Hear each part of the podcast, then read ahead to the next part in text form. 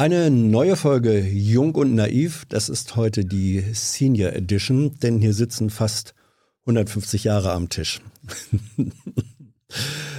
und du bist der Ältere von uns beiden. Hallo, wer bist du? Interessant zu wissen. Ja. Thilo Bode mhm. ist mein Name. Ich bin, äh, heute ist mein letzter Arbeitstag in meiner Organisation Foodwatch gewesen. Du warst schon mal bei Jung und Naiv gewesen, 2018, also wer da nochmal nachgucken will, findet das Interview. Foodwatch wird 20 Jahre alt, ne? Mhm, naja, im, im, im, nächsten Jahr. Im also Anfang, Anfang äh, ja. 2022. Und jetzt gehst du von Bord. Warum? Du hast es gerade erwähnt. also wenn ich der Ältere bin, bin ich ja schon 75. Mhm. Und äh, ja, das wird dann Zeit. Man muss den man muss den neuen, ähm, man muss den anderen eine Chance geben. Und ähm, ja. Ist es äh, einfach nur, dass du sagst, man muss den neuen eine Chance geben? Ähm, manchmal hört man ja auch auf, weil man sagt, weil da ein Stück Resignation drin ist oder Desillusionierung in der milderen Form. Ist sowas bei dir auch? Nein, also Resignation überhaupt nicht. ähm, ich, der, der, Ausstieg ist schon lange geplant, hat länger mhm. gedauert, als ich dachte. Jetzt äh, schon anderthalb Jahre geplant und ich äh, denke mir, ja, es muss auch noch mal was anderes geben, ja, vielleicht noch mal für die Organisation oder für dich oder für, für mich, beide? Für mich, für mhm. mich, für mich. Die Organisation. Ich glaube, dass ich sie jetzt gut hinterlassen hat, habe. Was daraus wird, muss man sehen. Aber äh, es ist, ähm, ja, also ich, ich, ich finde einfach, dass es Zeit ist. Hm. Lass uns ruhig mal drüber reden, was der Gründungsgedanke von Foodwatch vor 20 Jahren gewesen war. Mhm. Da hattest du ja auch schon eine politische Aktivistenkarriere hinter genau. dir. Du warst Geschäftsführer bei Greenpeace in mhm. den heftigen Zeiten, in den noch heftigeren Zeiten gewesen. Warum bist du dann bei Greenpeace ausgestiegen und hast gesagt, ich mache meinen eigenen Laden auf? Ich war ja erst sechs Jahre bei Greenpeace Deutschland in Hamburg Geschäftsführer und dann bin ich nach Amsterdam gerufen worden als äh, Geschäftsführer von Foodwatch, äh, Greenpeace International. Mhm. wenn, wenn ich am Anfang Foodwatch, äh, Greenpeace anstatt Foodwatch sagte, bei uns ja. musste, musste ich immer fünf äh, ja, fünf Euro in die Kasse schmeißen, mhm. damit ich mir das abgewinne. Ähm, dann war ich sechs Jahre in Amsterdam bei, bei Greenpeace International und da habe ich gedacht, nach zwölf Jahren, ich wollte also ein Hauptgrund war, dass ich nicht mehr im, im Ausland leben wollte in Amsterdam. Das hat mir nicht so gut gefallen. Und dann war auch die Zeit, die Zeit gekommen, wo ich gedacht habe, ich mache nochmal was anderes. Ich wusste aber nicht, was ich mache. Mhm. Und äh, da bin ich nach auch noch eine weitere Entscheidung getroffen, nach Berlin zu ziehen, wo ich ja eigentlich nicht herstamme. Du kommst aus Bayern. Ja, genau, ich komme aus Bayern. Und dann äh, war damals der BSE-Skandal. Ja, der, der, sogenannte Rinderwahnsinn. Der Rinderwahnsinn, mhm. weil, weil man äh, an Pflanzenfresser nicht ausreichend sterilisiertes Tiermehl, also tierische Proteine gefüttert hatte. Da sind ungefähr fast 20, 200 Leute dran gestorben. Das gab da eine große, große, große Diskussion drüber. Das war die Zeit der ersten rot-grünen Koalition. Mhm. Man sprach über die Agrarwende. Und ähm, dann kam eben dieser BSE-Skandal und ich war relativ ahnungslos, also hatte von Essen keine Ahnung, außer dass ich gern aß, wollte ich sagen. und dann äh, habe ich mir gedacht, das kann doch gar nicht wahr sein, dass die Menschen da was essen und dann sterben sie dran. Das, da stimmt was nicht. Und dann habe ich mir äh, dann hat man, habe ich ein Jobangebot bekommen und zwar Lobbyist für ökologische Landwirtschaft in Berlin. Und das habe ich dann dankend abgelehnt. Ich konnte mir das nicht vorstellen. Wer wollte dich da anheuern? Irgendein ökologischer mhm. Landwirtschaftsverband, ich weiß es gar nicht mehr, wer das war. Also Demeter oder irgendwie sowas. Irgend sowas, ja. Richtung. Und dann, mhm. dann, äh, dann äh, hat mir eine, eine mit mir gut vertraute Person gesagt, mach doch lieber Lobbyist für, für, für Verbraucherrechte im Lebensmittelmarkt. Also war gar nicht meine Idee, die Grundgedanke. Und dann habe ich gedacht, ich muss, mach Foodwatch. Und dann, dann, dann habe ich mir gedacht, na, im Grunde weiß ich das doch, wie das geht. Machen eine Organisation. Also wie, wie, wie äh, ne. Öffentlichkeitsarbeit, Aktivismus, ja. Lobby, wie das geht. Ja, und, und dann ist das Produkt egal, für das man das macht? Ja, das also ein guter Lobbyist kann alles lobbyieren? Äh, das ist ja die große Frage. Ich, ich habe mir gedacht, irgendwas stimmt nicht und äh, also beim Fundraising, bei der Mitgliederwerbung mhm. hatte ich, hatte ich, ähm, hatte ich Erfahrung. Ich hatte, kannte natürlich auch Großspender, die in Frage kamen. Ich brauchte ja Startkapital. Und ähm, dann war die BSE-Krise und da habe ich mir gedacht, da muss man ein bisschen reingucken, warum das passiert ist, wer, welche Rechte, welche Rechte gibt es da für die Verbraucher. Und das war's dann. Dann habe ich, äh, dann habe ich mir eine Wohnung gesucht hier in, in Mitte und dann habe ich mir dann erst das Büro gesucht, das heißt, das fünf Minuten von der Wohnung weg war Wie zu praktisch. Fuß. Ja, das war für Berliner Verhältnisse ganz gut. Ja. ja, und dann ging es los mit, mit, mit ein oder zwei Leuten und dann hat sich das so entwickelt. Mhm. Ähm, aber nochmal die äh, an dem Punkt davor, dass du sagst, also Lobbyist für Ökolandbau, äh, never, warum denn nicht? Also ist doch eigentlich, gerade wenn du sagst, BSE und äh, Proteine an die, an die Tiere äh, verfüttern, ist doch nichts. Da ist doch ökologischer Landbau und auch damit zusammenhängende Tierhaltung wäre doch eine gute Sache. Warum kam das nicht in Frage? Ähm, ich, mich, hat der, der, die, mich haben die Verbraucherrechte interessiert, unabhängig von, äh, unabhängig von äh, der Frage Öko oder nicht Öko. Ich fand das ein mhm. gesellschafts- politisch wichtiges Thema, dass Menschen beim Essen, ob sie jetzt konventionell oder ökologisch essen, Rechte haben. Rechte auf Gesundheit, Rechte, Schutz vor Täuschung, Transparenz. Das hat sich dann später so herausgestellt. Und für einen Verband oder für eine bestimmte Richtung innerhalb dieses Spektrums tätig zu werden, das war mir ein bisschen zu langweilig. Ich wollte auch ein bisschen Konfrontation haben und, und äh, mehr Bewegung. Es war auch eine intuitive Entscheidung, aber das war mir irgendwie zu langweilig. Hey Leute, kurzer Hinweis. Wir stellen ja alles, was wir produzieren, kostenlos ins Netz. Ohne Kommerz. Wir können das nur, weil ihr unsere finanziellen Supporter seid. Das funktioniert seit Jahren und so soll es bleiben. Jeder Euro zählt, per Überweisung oder PayPal. Schaut einfach in die Podcast-Beschreibung und jetzt geht's weiter. Du bist ja ähm, Sohn eines Journalisten. Dein Vater hieß auch Thilo Bode. Ja. Der hat unter anderem, ich glaube, für die Süddeutsche äh, Zeitung gearbeitet. Ich, ich, erinnere mich vage, dass er ein sehr angesehener Printkollege ja. gewesen war. Äh, du hast ja selber, denke ich, auch mal überlegt, ob du nicht sowas machen solltest und dann aber doch nicht. Warum nicht? Ähm, ich hatte immer geschwankt zwischen aktiv was machen oder vielleicht, ich, es klingt passiv, soll nicht negativ klingen, ja. als Beobachter, Journalist etc. Ich habe auch immer geschrieben, auch unter einem Pseudonym schon äh, ziemlich. Äh, Darf man das heute erfahren? Das Pseudonym hm? hatte den Namen Alfred Ludwig. Das ist nicht gerade mhm. sehr ähm, der berühmte Alfred Ludwig. Ja, ja. Und ich habe äh, sogar ja. es geschafft, sogar mal eine Seite oder so in der Zeit zu als, als, ah, ja. zu. Ich habe damals, ähm, ja, ich habe dann der, als erstes Jahr in der Entwicklungspolitik ja. ähm, gearbeitet und habe das journalistisch auch verwendet. Das konnte ich aber nicht unter meinem richtigen Namen machen. Warum denn nicht?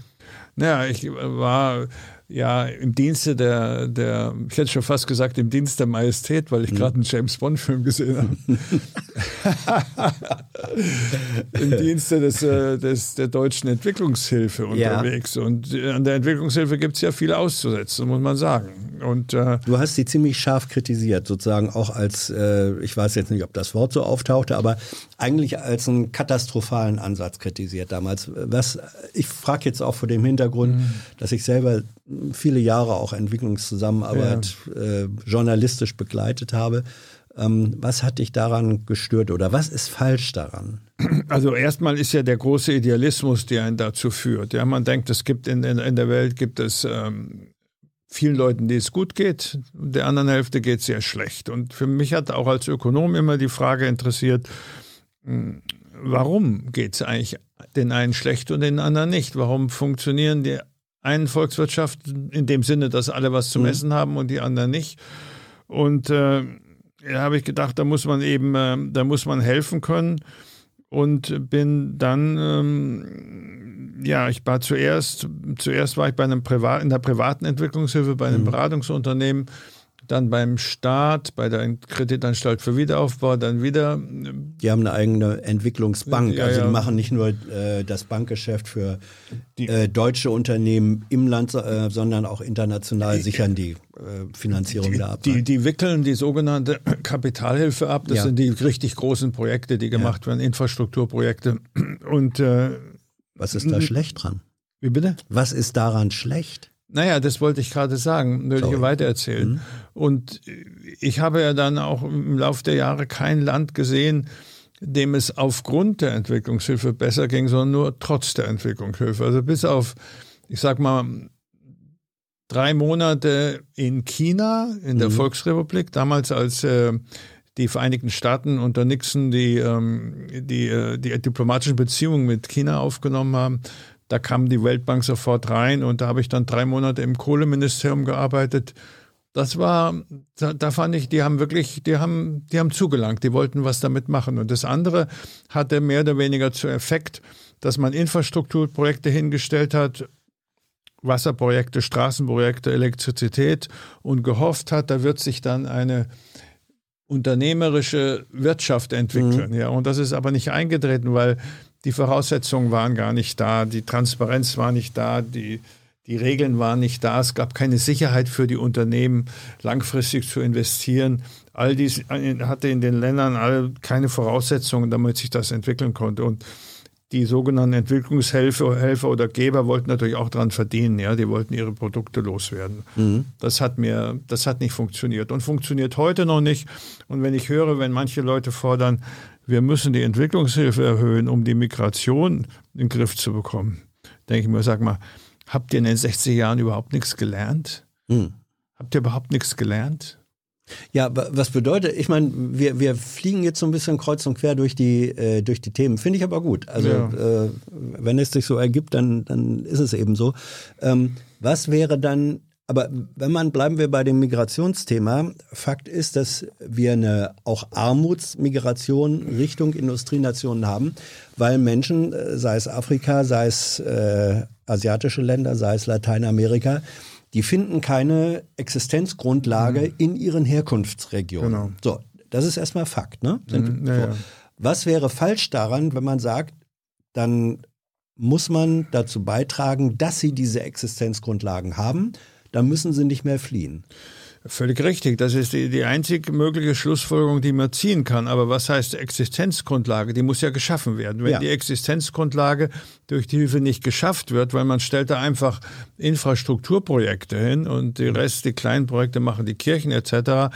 Aber dann findet eben die wirtschaftliche Entwicklung nicht statt, außer der der, der Entwicklung, der, der Verrottung dieser ganzen Anlagen. Ich war ja danach noch ja. mal fünf bis zehn Jahre da, da hat ja nichts mehr funktioniert. Mhm. Also ich könnte Ihnen kein Projekt nennen, kann dir kein Projekt nennen, wo ich sagen würde, das war ein Erfolg. Außer mhm. den zwei riesigen Kohlekraftwerken, die wir in China gebaut haben, wo damals noch kein Mensch dran gedacht hat, dass es sowas wie Global Warming gibt. Ja. Ja, ja, inzwischen sind es nicht mehr, wie, wie viele Kohlekraftwerke baut China immer noch jedes Jahr dazu? Ja es ist, sind es 50, sind jetzt bin ich auf dem, bin ich blank bei der Zahl, aber das Modell Kohlekraftwerk China ist immer noch sozusagen, äh, wenn man so will, ein Erfolgsmodell. Nicht? Ja, und ich hatte da den, mein, mein, mein Schlüsselerlebnis, weil ich war da zuständig für Finanzplanung und musste gleichzeitig das Ministerium in, in, in Buchhaltung unterrichten, Kurse geben. Und dann äh, habe ich so einen Finanzplan aufgestellt und dann habe ich natürlich davon, bin ich davon ausgegangen, dass die Maschinen für die für die Bergwerke importiert werden und vieles andere wird von den Chinesen zur Verfügung gestellt. Und dann hat mir da der, der, der Leiter dieser Gruppe, von dem ich erfuhr, dass er der Minister war, das hatte man mir verschwiegen. Das war der Einzige, der, das war der Einzige, der, der keinen Blaumann anhatte, sondern eine Lederjacke. Und dann habe ich die Dolmetscherin mal gefragt, sagen Sie mal, äh, was, wie ist denn das? Sagt sie, ja, das ist der Minister. dann habe ich gesagt, ja, aber das könnt ihr gar nicht herstellen. Er sagt, er hat zu mir gesagt, Herr Bode, wir können alles herstellen, was wir wollen. Das müssen Sie sich mal merken. Ah ja. Und das stellen wir her. Und wir machen hier nur 10 Prozent äh, Importe von Anlagen, nicht 90 Prozent. Und das ist es. Wann das war, das?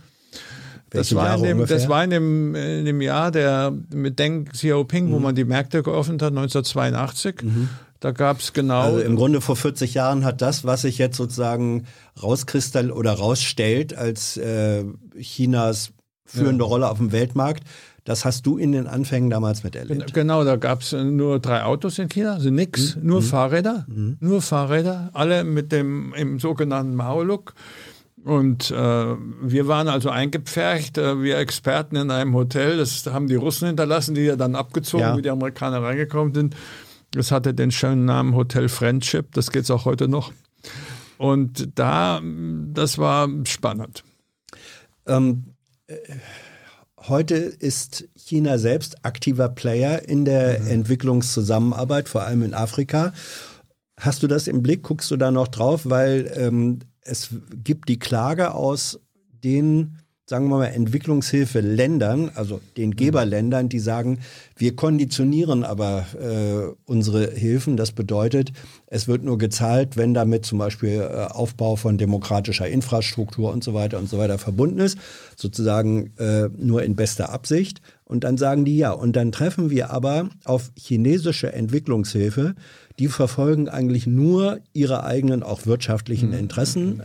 Und wenn da ein diktatorisches Regime ist, das ist den Chinesen relativ wurscht, solange sie ihre Straße, ihre Eisenbahnen da bauen können. Ist das so? Ja, Im Grunde ist das die ehrliche Entwicklungspolitik. Ja, wir sagen, wir fördern Demokratie oder binden die an Bedingungen, die, wo ich habe ich noch keine einzige wirkungsvolle Bedingung gesehen in Darlehensverträgen. Mhm. Da scheut man sich drunter, denn die Entwicklungshilfe wird ja nach wie vor vertraglich vergeben vom Außenministerium, ja. nicht vom Entwicklungshilfeministerium. Und äh, wenn die Chinesen sagen, wir wollen da was verdienen und ihr habt auch was davon, dann ist das ein klarer Deal. Aber wir mit unseren sogenannten Bedingungen, die nie erfüllt werden, habe ich selber erlebt, selber erlebt, wo aus außenpolitischen Gründen das einfach nicht durchgesetzt wurde, kann man vergessen.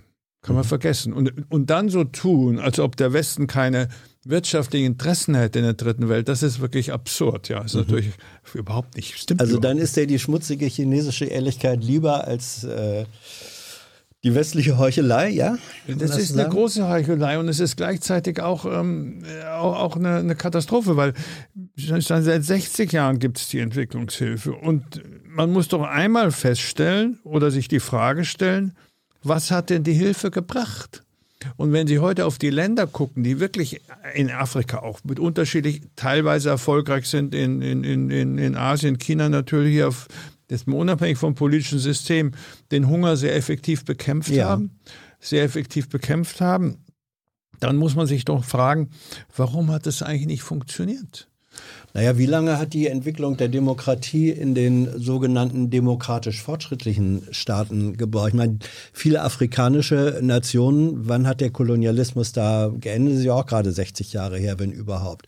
Ähm, wenn wir jetzt sagen, funktioniert doch alles nicht, sind wir da nicht zu ungeduldig ist ein bisschen komisch. Aber ja, auf, kein, auf, keinen Fall, auf keinen Fall. Die, die, die, demokratische Entwicklung mit der Erkämpfung demokratischer Rechte, die ging ja nun äh, in, in, Europa viel früher los. Eben. Aber wir hatten ja das System, ein relativ fertiges System schon und mhm. Äh, Bildung und die jungen Leute haben von Anfang an gewusst, was Theorie äh, Demokratie ist. Da gab es keine keine Bürgerschicht oder keine Adelsschicht, die erstmal der Demokratie abgerungen werden musste, wie hier in Europa. Das gab es nicht. Nee, das ist, äh, das ist ganz klar, dass zum Teil, man hat ja zum Teil die Strukturen, den, die feudalistischen Strukturen und die, die Stammesstrukturen hat man ja auch bewusst gefördert oder musste sie fördern. Man musste, erstmal war die Entwicklungshilfe bis zum, bis zum Ende des Kalten Krieges auch eine, auch eine. War ein globales Instrument. War, eine, war, eine, mhm. war, war, Teil des Kalten Krieges. Man hat einen mhm. Mann wie Mobutu gestützt, ja, mhm. und man hat den äh, sozusagen als, äh, als Retter der freien Welt. Ich meine, ein korrupteres Regime als in, mhm. in, in, im Kongo. Ich war ein paar Mal selber dort. Hat es ja gar nicht gegeben. Da konnte man mhm. nicht mal bei, bei Grünen über die Straße gehen, ohne, ohne jemand oder ohne einen Polizisten zu bestechen. Also das hat damit nichts zu tun. Und da haben wir zugeschuckt ja. und haben gesagt, wir bringen den Leuten was Gutes. Nee, also mit dem Thema hatte ich echt abgeschlossen. Mhm. Ähm, wir haben ja jetzt eine neue Entwicklungsministerin Svenja Schulze, die war vorher Umweltministerin. So, nun wurde sie, wie, wie Regierungsbildungen manchmal so sind, dann, dann ähm, werden regionale äh, Kategorien verwendet und so weiter. Also dann wechselt äh, jemand vom Umwelt ins Entwicklungsministerium. Wenn du heute die Chance hättest, Svenja Schulze in einem Aufzuggespräch in zwei Minuten äh, zu sagen, was du vor dem Hintergrund deiner Erfahrungen für nötig hieltest für eine tatsächlich gute Entwicklungshilfe oder Zusammenarbeit. Was wäre das? Ich würde erstmal sagen, machen Sie mal eine Schadensbilanz gucken Sie mal ganz, ganz ehrlich hin, ob was das gebracht hat. Und das ist unter bestimmten Bedingungen kann die Entwicklungshilfe gar nicht äh, funktionieren, weil das Geld fließt von Elite zu Elite, die Strukturen bleiben erhalten. Wir greifen da nicht ein, aus, äh, eigentlich, eigentlich aus Gründen der Souveränität und der, äh, der, der, der, des internationalen Konkurrenztums. Mhm. Und das heißt, äh, das Modell ähm, funktioniert. Dieses Schlimmste ist ja, dass, dass zum Beispiel, wenn man nach Afrika fährt, dass dann die verschiedenen Mitgliedstaaten der Europäischen Union sich um die besten Projekte die Köpfe einschlagen. Ja. Weil die natürlich alle eine gute Statistik brauchen. Das ist vielleicht das Dummste überhaupt. Da würde ich schon sagen, man könnte mal sagen, europäische Entwicklungspolitik machen. Aber ich halte nichts äh, von Subventionierung. Ja, das ist, äh, das ist ja nur eine reine Subventionierung von, von Infrastrukturprojekten. Sonst könnte man das Geld gar nicht ausgeben. Und äh, man erwartet, dass darauf sich eine, eine sowas wie eine kapitalistische Wirtschaft sich entwickelt. Und das kann so nicht funktionieren. Was ist die Alternative? Die Alternative ist, ist äh, mit Sicherheit, äh, sich von dem Gedanken zu verabschieden, dass das funktioniert und man muss sich überlegen, ob es möglich ist, die Hilfe oder die sogenannte Unterstützung wirklich ähm, so zu machen, dass, dass es eigenständig möglich ist. Es hängt natürlich viel mit dem Handel ab, mit ja. den Handelsbedingungen, die man den Ländern schafft. Ähm, aber ansonsten äh, muss man versuchen, so gut es geht und auch mit Druck demokratische Strukturen zu machen. Mhm. Sonst geht es nicht. Da würden jetzt die, die deutschen Entwicklungs-, also die gutwilligen deutschen Entwicklungspolitiker sagen, genau das haben wir probiert. Äh, wir haben immer gesagt, äh, Geld gibt es nur, wenn das mit dem Aufbau äh, demokratischer Struktur und Entscheidungsprozesse verbunden ist. Also da kann ich hier nur lachen. Ja, ich war lange Jahre in Tunesien tätig mhm. für die Entwicklungshilfe. Da hat man Ben Ali bis zum Schluss unterstützt. Ja, die französische Außenministerin hat, noch, hat sich noch sein Flugzeug ausgeliehen. Die Deutschen, damals Otto Schilly, hat den äh, Polizeiausbildung des Innenministeriums, was Schlimmeres kann man in Tunesien gar nicht machen, geliefert. Und dann plötzlich war die Demokratie da, hatte Deutschland nichts damit zu tun, sondern man könnte eher zynisch sagen, dadurch, dass sie den Diktator so unterstützt haben, ist die Revolution befeuert worden. Aber das hatte nichts mit Demokratie zu tun, hatte alles damit zu tun mit den Ländern, dass sie sozusagen zu den moderaten arabischen Ländern gehört haben, die Deutschland und Europa bei ihrem Verhältnis mit, äh, mit, mit Israel die Augen zugedrückt haben und die Palästinenser zwar wortgewandt verteidigt haben, aber im Grund waren ihnen die Palästinensern auch egal. Die wollten an das westliche Geld ran. So, fertig. Also mhm. das ist richtig verlogen.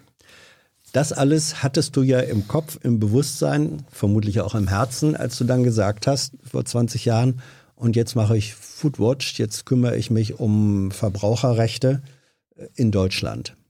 Ähm, also vermute ich das richtig, dass das sozusagen diese internationalen, die globalen Erfahrungen mit Ungerechtigkeiten, mit, mit Interessen, mit äh, kalten und heißen Kriegen sozusagen schon immer noch so eine Kulisse bildeten, äh, aus der heraus du dann gesagt hast, und jetzt suche ich meinen Fokus hier? Ja, ich, ging ja dann, äh, ich ging ja dann, äh, was habe ich denn äh, zuerst gemacht? Ich war dann zwölf Jahre in Entwicklungshilfe und dann habe ich eine eine Zwischenstation in der Industrie gemacht, ja. was, sehr, was, was sehr gut war für mich, hat, mir sehr, hat mich fasziniert, viel gelernt. Und dann ging ich erstmal zu Greenpeace, was ja eine internationale ja. Organisation ist. Aber bei Foodwatch hatte ich eher national gedacht. Ja, ich ja hab, eben. Ich habe hab über, ich, mir war lange nicht klar, da muss man ja fast rot werden, wenn man das sagt, dass der Lebensmittelmarkt ein rein europäischer ist, dass die Größe der Buchstaben auf den, auf den Etiketten noch europäisch entschieden mhm. wird. Nichts mehr hier. Das ist mir erst im Laufe der Jahre aufgegangen. Ich war, war da relativ, äh, das war nicht geplant, ja. Das hat sich dann so entwickelt. Ähm, du hast ja, du hast gesagt, das äh, war die Zeit, als du die Organisation gegründet hast, äh, die erste rot-grüne Koalition. Da gab es dann äh, eine Weile eine grüne Landwirtschafts- und Verbraucherministerin, Renate Künast. Ähm, die hat mal gesagt, das war eigentlich der härteste politische Job, den du als Grüne und als linke Grüne, so definiert sie sich ja auch, äh, haben konntest. Mhm. Also die, die Agrarlobby, sagte sie, ich habe da gelegentlich auch mal mit ihr drüber gesprochen, sagte, ja. die Agrarlobby, der Bauernverband, das ist der härteste, politischste Gegner, den du eigentlich haben kannst und gleichzeitig ein Stück weit äh, auch der ehrlichste. Also die, die, Agrarlobby ist ohne Zweifel einer der stärksten. Ich weiß nicht, ob sie die Stärke ist. Die haben halt ihre sozusagen ihre Soldaten. Das sind die Treckerfahrer. Mhm. Das darf man nicht vergessen. Die haben eine ganze Armee von Bauern. Wenn die in die Städte reinfahren, dann wird dieser Lobbytrupp, der auf den oberen Ebenen stattfindet, nochmal potenziert. Das ist schon enorm. Ähm, aber es sind ja nicht nur die Landwirte, es sind ja die Agrar- und Saatgut- und Chemiekonzerne, die dahinter stecken. Ja. Und das ist ein Wirtschaftsbereich, der ganz klar verdient äh, auf Kosten der Umwelt und eben auch auf Kosten der kleinen und mittleren Landwirte. Ja? Und das ist eine, eine, harte Nummer. Und da ist die Renate Kühners mit, mit Ökolandbau, hm, das waren ungleiche, ungleiche Gegner, ja. Und sie ist ja auch nicht weit gekommen. Sie hat die Agrarwende versprochen im Jahre 2021, ja. 2001. 20 äh, Prozent der Agrarfläche äh, in Europa in zehn Jahren äh, ist ökologisch oder in Deutschland haben wir gesagt, das funktioniert nie, Frau, Frau Kühners. Da, da haben sie überhaupt keine Chance. Ja. Und dann hat sie gesagt, hat sie uns natürlich, äh, die hat uns nicht gemocht, ja. aber die Ihr sie aber auch nicht, ne? Naja, das ist ja nicht persönlich, aber nee, nee, nee, schon klar. Äh, aber die hat dann auch immer gesagt, immer auf die Kleinen, immer auf die Kleinen, weil wir die ökologische Landwirtschaft ja. natürlich genauso kritisiert haben. Ich gesagt, aber wir können doch bei den Rechten keine Unterschiede machen. Ja, wir müssen doch bei ökologischen Lebensmitteln genauso hingucken ähm, wie bei den konventionellen. Damals wusste ich noch nicht, dass eine Ökokuh bedeutend mehr Kreishau äh, Treibhausgase ausstößt als eine konventionelle Kuh. Tut sie das? Ja, natürlich. Aber, aber wieso, natürlich? wieso das? Ich meine, Kuh ist Kuh und, und Methan, äh, dem Methan ist es doch vermutlich egal, ob es aus dem, sagen wir mal, mit, mit Verlaub, ob es aus einem Öko-Kuharsch oder einem konventionellen Kuh Ich würde kommt. sagen, es ist nicht nur dem Methan egal, es ist auch der Kuh egal. Ja. Aber, aber was, was eben der Fall ist, ist der, dass eine Öko-Kuh äh, langsamer läuft und sich mhm. ähm, mehr bewegt und deshalb natürlich das Futtermittel und alles, was da reingeht, viel teurer, also teurer ist als bei einer konventionellen Kuh.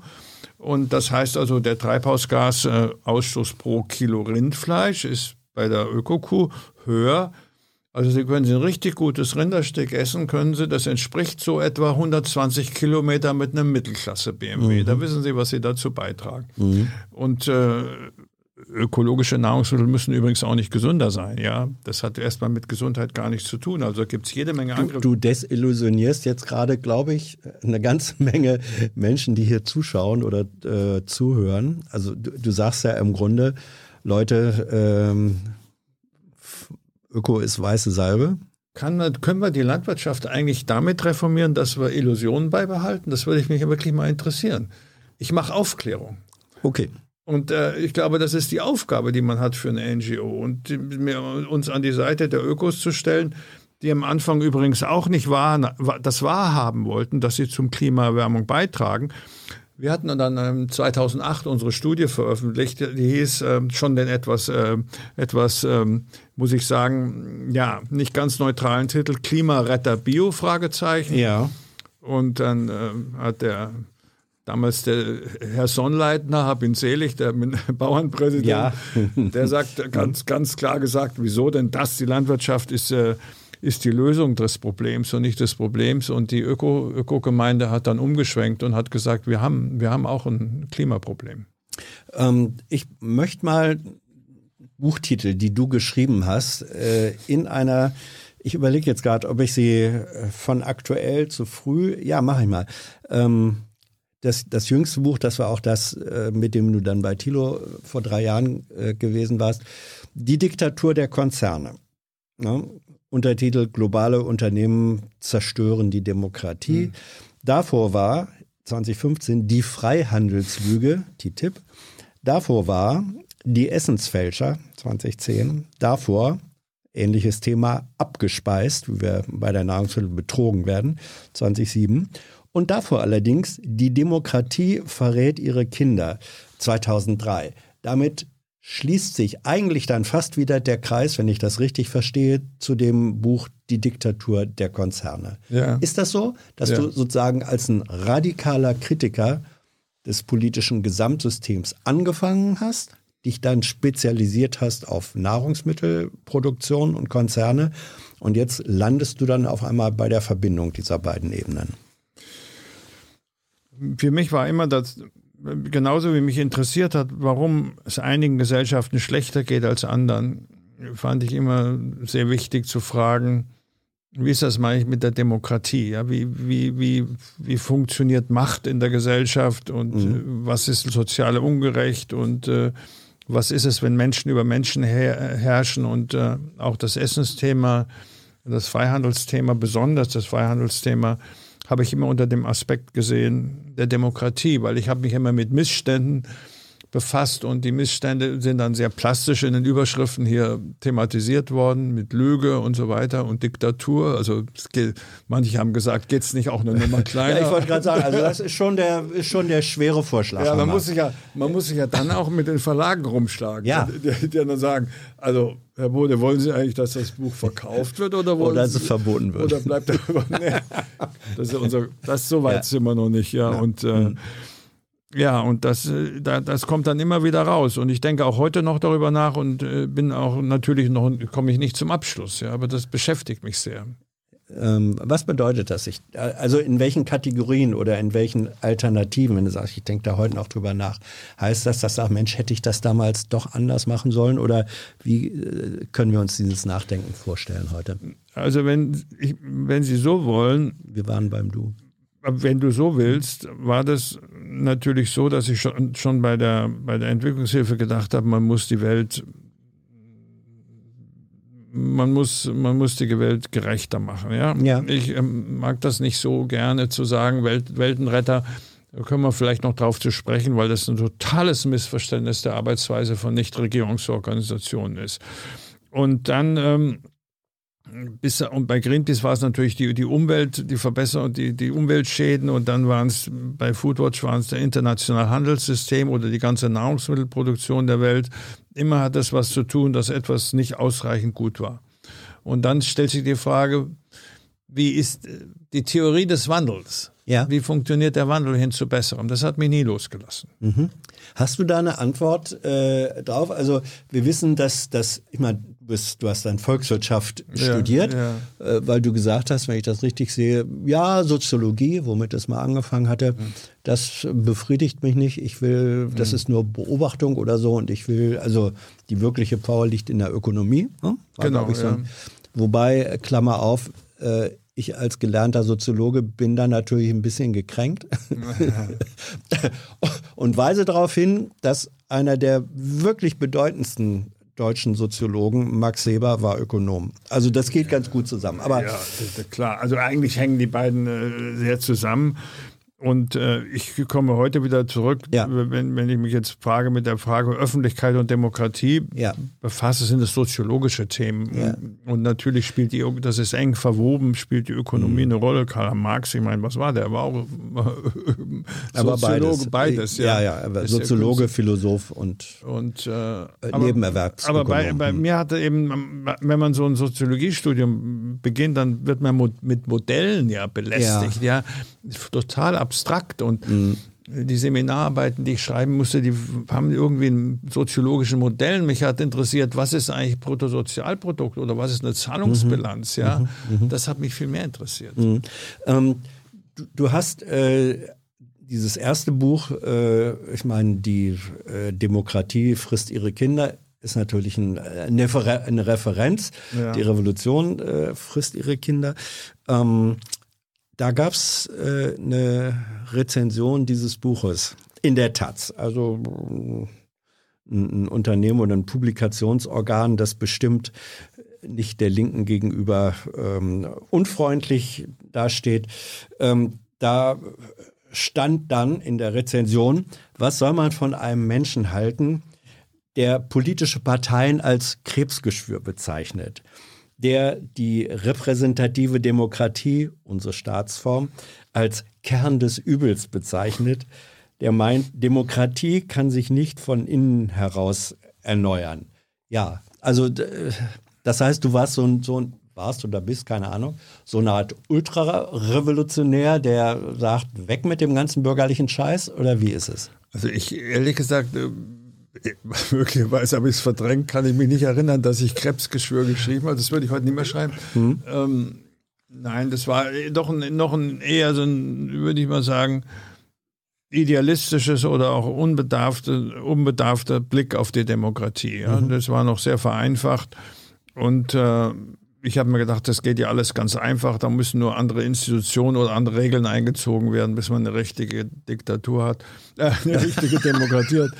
Tag erfreut. Gut, dass es, gut, dass das alles nicht geschnitten wird. Und, äh, und da war mir noch nicht klar, dass äh, die Demokratie ein konstanter Kampf ist um Rechte und ja. Demokratie sich auch wandelt im Laufe der Jahre und die Anforderungen unterschiedlich sind und dass zum, zur Demokratie mehr gehört als nur eine Partei und eine Regierung und ein Parlament. Ähm, das ist mir im Laufe der Jahre aufgegangen, weil ich mich dann noch tiefer damit befasst hatte. Und, äh, und äh, ja, das war ist noch ich würde es als Frühwerk bezeichnen. Mhm. Ähm, weil, also wir sind ja auf den Punkt gekommen, weil du sagtest, es beschäftigt dich nach wie vor die Frage, was bewirkt eigentlich den Wandel? Und das mhm. ist dann vermutlich Wandel, also in einem weiten Sinne, mhm. Wandel in der Ökonomie, in der Gesellschaft, in, ja. der, in der Ideologie. Was sind die, was ist der Motor oder die Motoren des Wandels? Ich glaube, der, der Inner, Dahndorf hat mal gesagt, die wichtigste Aufgabe der Demokratie ist es, Wandel ohne Gewalt zu ermöglichen. Ja, mhm. das finde ich. es gibt viele gute Definitionen von Demokratie, aber das finde ich eine gute, gute.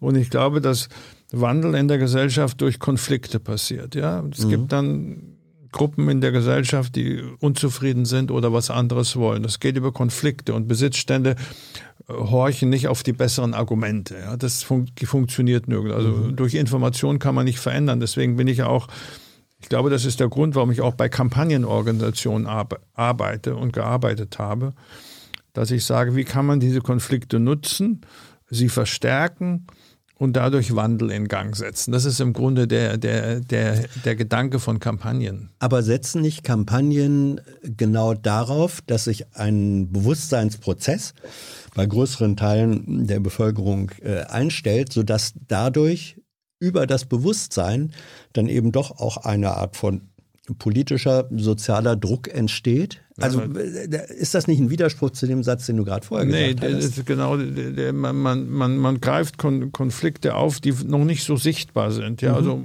es gibt da keine eiserne Regel, manche sind sichtbar. Unter der Oberfläche schwelen die, die, die Konflikte und dann versucht man, indem man die Konflikte darstellt, personifiziert, bekannt macht, versucht man ja, das Bewusstsein der Öffentlichkeit zu ändern. Ja. Vorausgesetzt, es gibt noch eine Öffentlichkeit. Das ist ja. der, der, große, große, der große, das große Thema heute.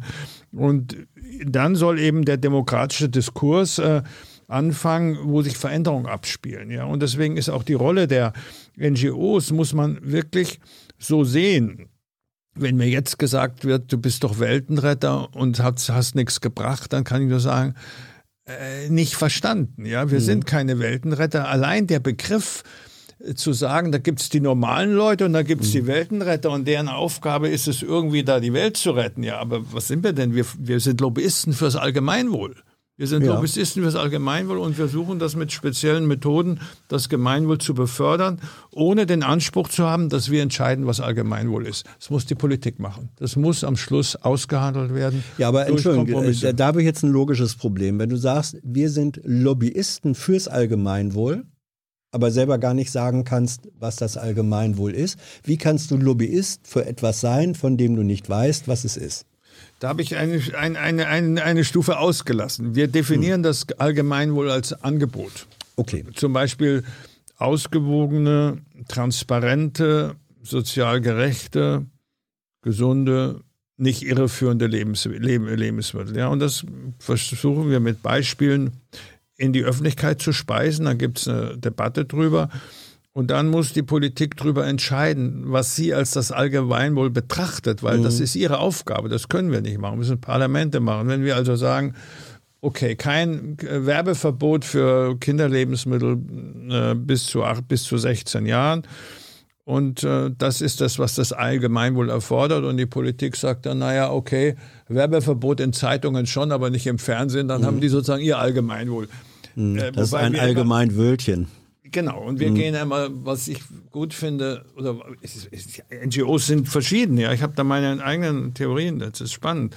Wir müssen eine Ja, sag mal, sag mal. Ja, ich glaube, dass wir nicht so kleinkariert rangehen müssen, sondern wir müssen eine konkrete Utopie entwickeln. Mhm. Und dann unterhalb dieser Utopie müssen wir gezielte Kampagnen machen. Meinetwegen gegen Werbung für Kinderlebensmittel, mhm. aber die muss sozusagen abgesichert werden durch eine konkrete Utopie, wie wir uns eigentlich das Essen in Zukunft vorstellen. Mhm. Beim Essen, das spiegelt eigentlich alle Probleme der Gesellschaft wider. Die Ernährung, alle soziale mhm. Probleme, wirtschaftliche Probleme, Umweltprobleme, Hunger, Nicht-Hunger, sehr viel, auch Kriege. Und deswegen äh, finde ich, muss man das im Hinterkopf haben und die Kampagnen müssen darauf hinarbeiten, über den Bewusstseinsprozess der Öffentlichkeit etwas in Gang zu setzen. Wir können es nicht durchsetzen. Wir können es nicht durchsetzen. Wir haben keine Polizei, keine Armee, nichts. Wir können es nicht durchsetzen, wir können es in Gang setzen. Und das kann man geschickt oder ungeschickt machen. Welches sind denn äh, in diesen 20 Jahren Foodwatch Erfolge und, äh, und wo sind Misserfolge? Also Misserfolge macht man ja, hat, hat man nur deshalb, wenn man was nicht erreicht. Ja? ja. Und, und wenn man das große Ganze anguckt, also ein Ernährungssystem, das diese Bedürfnisse befriedigt, die ich gerade gesagt habe, ausgewogen, gesund, transparent, sozial gerecht, in der Welt gerecht. Haben wir nicht. Umweltschutz haben wir nicht. Haben wir nicht erreicht. Ich würde sogar sagen, die Situation hat sich verschlechtert.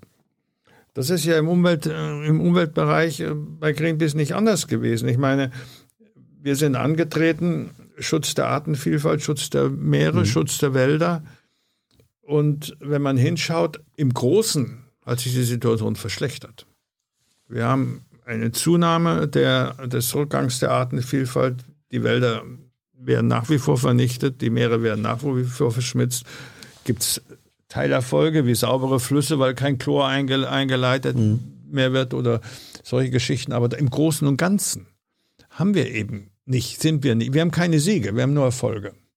Wir haben keine großen Siege. Wir haben ja, das ist ein interessanter Unterschied. Ja, das ist sehr mhm. wichtig. Und ich bin immer sehr kritisch gegenüber Kollegen, die sagen, die ihren, wir haben ja Förderer, die uns auch finanzieren. Und dann, wenn wir denen, ich sage, wenn wir denen jedes Jahr sagen, wir waren erfolgreich, dann wird der Förderer sich nach 50 Jahren mal fragen, haben wir uns jetzt zu Tode gesiegt? Haben wir uns vielleicht hier, waren wir vielleicht unterschiedlicher Meinung, welche Ziele wir ansteuern ja, sollen oder was? Ja. Und das, das, das muss man einfach sagen. Und, und man muss ehrlich zu sich sein. Und da bin ich auch mit Kollegen äh, nicht immer einer Meinung. Man muss ehrlich äh, sein, man muss sagen, was man leisten kann. Ja? Und als, als, ich sag mal, als Lobbyisten fürs Allgemeinwohl können wir mit anschieben. Aber es geht ja um die Transformation einer Gesellschaft. Ja, und da bin ich jetzt an dem Punkt, wenn du sagst, also im Großen und Ganzen haben wir das Ziel dieser Ernährung, wie du es definiert hast, überhaupt nicht erreicht. Es ist eigentlich eher ein Stück weit noch schlimmer gewesen. Das würde ich nicht direkt als eine Erfolgsbilanz ähm, ansehen. Und trotzdem machst du keinen resignierten Eindruck. Weil, das freut mich. Heute ist mein letzter Tag im Büro. Eigentlich sollte ich ähm, Heute habe ich, meine heute hab ich meine Schlüssel abgeben müssen. Eigentlich ist schon ein komisches Gefühl. Man, kauft, man macht so ein Büro. Du, alles muss, ja, äh, Entschuldigung, muss ich eben einen kleinen Disclaimer machen. Ähm, das Gespräch wird, ich glaube, an einem äh, Sonntag äh, ausgestrahlt. Ist jedenfalls die Planung im Moment der Aufzeichnung. Wenn, jetzt, wenn sich jetzt Leute fragen, wieso hat er seinen letzten Tag im Buch am Sonntag? Nein, wir zeichnen es an einem Nicht-Sonntag ja, ja, genau. auf. Okay, gut. Und ähm, Erzähl. Wo waren wir stehen geblieben? Dass heute letzte, dein letzter Tag ist und du eigentlich, eigentlich was? Äh, ich habe, wir waren ja beim großen, beim, beim, ja. beim Erfolg, beim großen Ganzen. Ja, und dass du nicht resigniert, also auf mich nicht so, keinen resignativen nee, oder resignierten nee, Eindruck mach ich machst. nicht, weil wenn man sich klar wird, dass es, dass es transformative Prozesse sind und wie, wie du gesagt hast, dass es auch darum geht, erstmal den Menschen versuchen, Probleme zu, zu, zu vermitteln und Bewusstsein zu schaffen, das dauert lang. Das dauert lang und wird natürlich auch oft durch, man darf sich keine Illusionen machen, durch äußere Ereignisse beflügelt. Ich meine, die Atomenergie ist nicht mehr existent. Die wird es nicht mehr, die wird keinen Frühling mehr haben, bin ich von nicht. überzeugt, weil das einfach kostenmäßig wird sich nicht mehr lohnen. Aber ohne die Vorarbeit in Wackersdorf und ohne die Anti-Nuklearbewegung hätte man vielleicht nicht nach Fukushima sofort alles abgeschaltet. Ja, im Grunde ist es auch so, dass wir ja, es ist ja so, dass wir eigentlich fast immer recht gehabt haben bei den großen Fragen. Ja, aber äh, der, der Kanzler dieser ersten rot-grünen Koalition, Gerd Schröder, vermutlich auch ein Lieblingsfreund von dir, äh, der, der hat ja mal gesagt, den Satz fand ich einen seiner besseren, der hat gesagt, Recht haben und Recht kriegen ist nicht dasselbe. Nee, absolut. Das ist, äh, das ist äh, ich weiß nicht, ob das bei Schröder auch mit, mit dem bin ich auf jeden Fall mindestens zweimal zusammengerumpelt. Aber die, ähm, die, das ist schon, schon interessant, weil man wird ja doch über Jahre hin so dargestellt, was habt ihr denn eigentlich, ja? Wo ist denn das Problem? Mhm. Aber wenn ich mir so anschaue, gerade was die, die, die Klimaerwärmung anbelangt, die Nahrungsmittelsituation anbelangt, die Artenvielfalt, die Wälder, die Meere, generell das Leben, der Verkehr, dann kommt man sich schon auch ähm, wie so ein, wie heißt es, einsamer Rufer in der Mhm, Wüste mhm. vor. Und in den großen Fragen haben wir uns eigentlich nicht geirrt. Haben wir uns nicht geirrt. Und trotzdem Nicht durchgesetzt. verloren. Ja. Und das ist wichtig für eine Demokratie zu wissen. Wenn man nämlich über das Allgemeinwohl redet, und da hängen ja auch viele soziale Fragen und politische Fragen dran, auch die Demokratiekritik ist ja, ähm, ist ja keine alte, keine neue, dann muss man sich doch fragen, stimmt unser System noch? Mhm. Oder wird da das Allgemeinwohl zu wenig produziert? Ich bin der Meinung, dass wir heute die Demokratien zu wenig Allgemeinwohl mehr liefern, ja, dass sich die digital Heute war das früher anders. ich glaube schon. Also die, die, die, da kommen wir jetzt natürlich wieder auf die Konzernmacht zu sprechen. Ich, die Machtungleichgewichte in der Gesellschaft waren eben nicht so groß. Und ähm, damals war die Deutsche Bank war eine Provinzangelegenheit unter Adenauer. Ja. Heute ist es ein global vernetztes Institut. Die, ähm, ich meine, die können ja nicht zu den großen bedeutenden Banken mehr, aber In der Tat. ähm, wo, wo, wo mit einem absolut absurden System gezockt wird und, und Produkte verkauft werden, die kein Mensch braucht. Außer man möchte da viel Geld verdienen. Und, ähm, und man muss sich schon fragen, und das ist, finde ich, eine, aus meiner Sicht eine legitime Demokratiepolitik, was, was passiert denn eigentlich, wenn solche Digitalkonzerne sich so schnell entwickeln können und die Politik steht nur, oder die Politik, ja, oder die politische Kontrolle stehen staunend davor, was sich hier entwickelt. Das sind ja nun wirkliche mächtige Player geworden. Ja. Und ähm, deshalb ähm, finde ich, äh, auch in meinen Bereichen muss man sich die Frage stellen, wir müssen die Demokratie so verändern, dass sie es schafft, Allgemeinwohl zu produzieren. Das hältst du für möglich? Ja klar. Also was ja nee, klar ist, vielleicht ja, bin ich bin ich Ja. Optimist. Ja, natürlich, das muss sein. Es kann ja, es ist, ist ja auch einfach. Die Lösungen sind ja einfach. Äh, man, man, man weiß ja, wie man die Konzerne entmachten kann. Ja, man könnte alles machen. Man könnte ja? Naja, also wollen, wir, wollen wir anfangen bei den Ja. Agrarkonzernen? Das ist relativ einfach. zu, Ja. ja. Hm? Da würde man doch natürlich äh, würde man das, ähm, das Verursacherprinzip einführen, dass die, dass die Firmen, die so viel Schaden anrichten, dass sie natürlich auch dafür zahlen müssen, ja. Und ähm, bei, den, bei den Ölkonzernen ist es genauso, bei den Kohlekonzernen ist es auch so, bei den Banken, die müssen eben mehr Eigenkapital haben. Ja, da verdienen aber die Manager weniger. Aber es gibt nicht weniger Kredite. Ja, das ist alles, alle diese Ideologien der großen Konzerne sind mit einer großen Lebenslüge verbunden. Die Lebensmittelkonzerne sagen, wir müssen den ganzen Mist produzieren, damit der Welthunger besiegt wird. Das ist natürlich ein Oberquatsch, ja. Und ähm, das weiß, das weiß man, die Erkenntnis ist da, aber die Erkenntnis setzt sich nicht um. Und warum setzt sie sich nicht um? Weil die Machtverhältnisse so sind. Du hast mal irgendwann geschrieben oder gesagt, wir haben kein Erkenntnisproblem, sondern ein Umsetzungsproblem. Das ist ein, das ist ein kluger Satz, ja, den finde ich auch. Da bist du noch deiner Meinung. Ähm, wir waren ja aber doch an dem Punkt, äh, nicht gesiegt, sondern äh, eigentlich im Großen und Ganzen gesehen eine Niederlage und trotzdem Erfolge äh, also diese Dialektik nenne ich das jetzt mal von, von Erfolg und Niederlage. Äh, welches, welches würdest du aus 20 Jahren Foodwatch-Aktivist als Erfolge in dieser Dialektik mhm. bezeichnen? Vielleicht nochmal auf, das, auf, auf, auf, das, auf diesen Gegensatz zwischen Erfolg und Sieg oder, ja. oder gescheitert oder Misserfolg. Ich glaube im Nachhinein, wenn man sich dieses komplexe System von, von verschiedenen starken Gruppen anschaut, kann man vielleicht gar nicht erwarten, dass man das in 20 Jahren grundlegend ändert. Also man ist ja da sehr optimistisch. Also ich glaube, man muss da realistischer sein. Und ähm, die kleinen Erfolge sind die, ist ja schwierig zu sagen, weil ich weiß ja nicht, was passiert wäre, wenn Foodwatch gar nicht da gewesen wäre. Also wir müssen sozusagen dann gucken. Wir, wir haben mit Sicherheit die, die, die das Bewusstsein geweckt dafür, dass Essen eine politische Sache ist. Das, das waren wir nicht alleine, ganz klar. Das mhm. fiel in die Zeit. Mit BSE wurde darüber als Politik interessiert. Nachdem man kein Rindfleisch aus Großbritannien mehr importiert hat, war klar, das ist eine politische Sache. Mhm.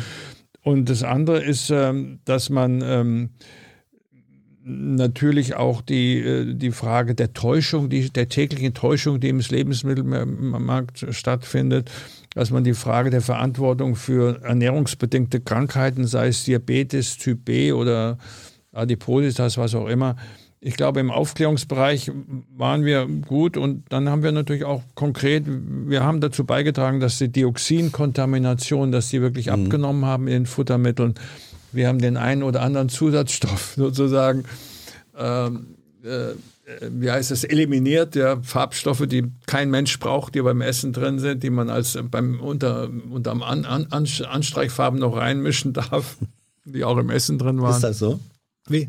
Ist das so? Ja, ja, das ah. ist da, äh, das ist dieses äh, Titan, Titandioxid, das ja. zum Weißen von, ja, ja, was da auf den, auf, den, auf den Kuchen mhm. drauf ist und so. Mhm.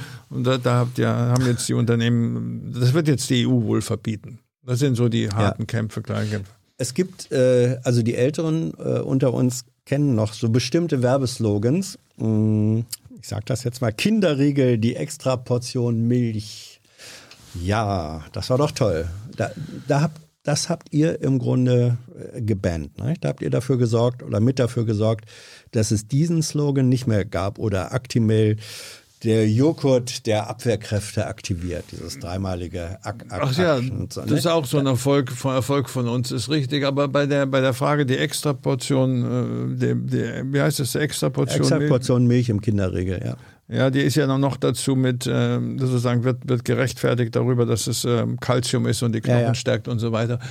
Also wenn wir über die Zeit reden, als wir beide noch, ähm, würde ich mal sagen, mhm. in die Grundschule gegangen sind, da war ja, hatte Essen einen ganz anderen Wert. Essen war ein Knappheitsgut. Das stimmt. Da war ein Knappheitsgut ja. und da war halt mal der extra Portion, der extra, der extra Regel war wirklich mal eine Ausnahme, ja.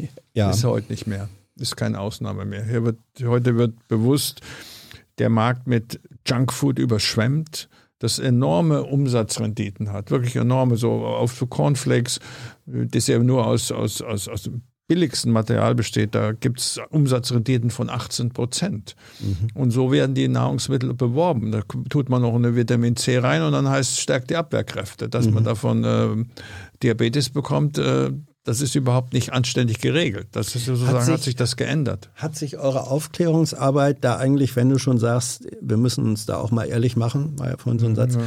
hat eigentlich eure Aufklärungsarbeit da was bewirkt oder sind nicht, wieder mal soziologisch gedacht, durch Veränderung der Lebensverhältnisse Menschen dann doch in größerem Umfang, auch bis in gesellschaftliche Schichten rein, die es eigentlich wissen müssten oder tatsächlich wissen, äh, auf den Trip äh, von, von mehr und mehr Junkfood in unterschiedlicher Form gekommen.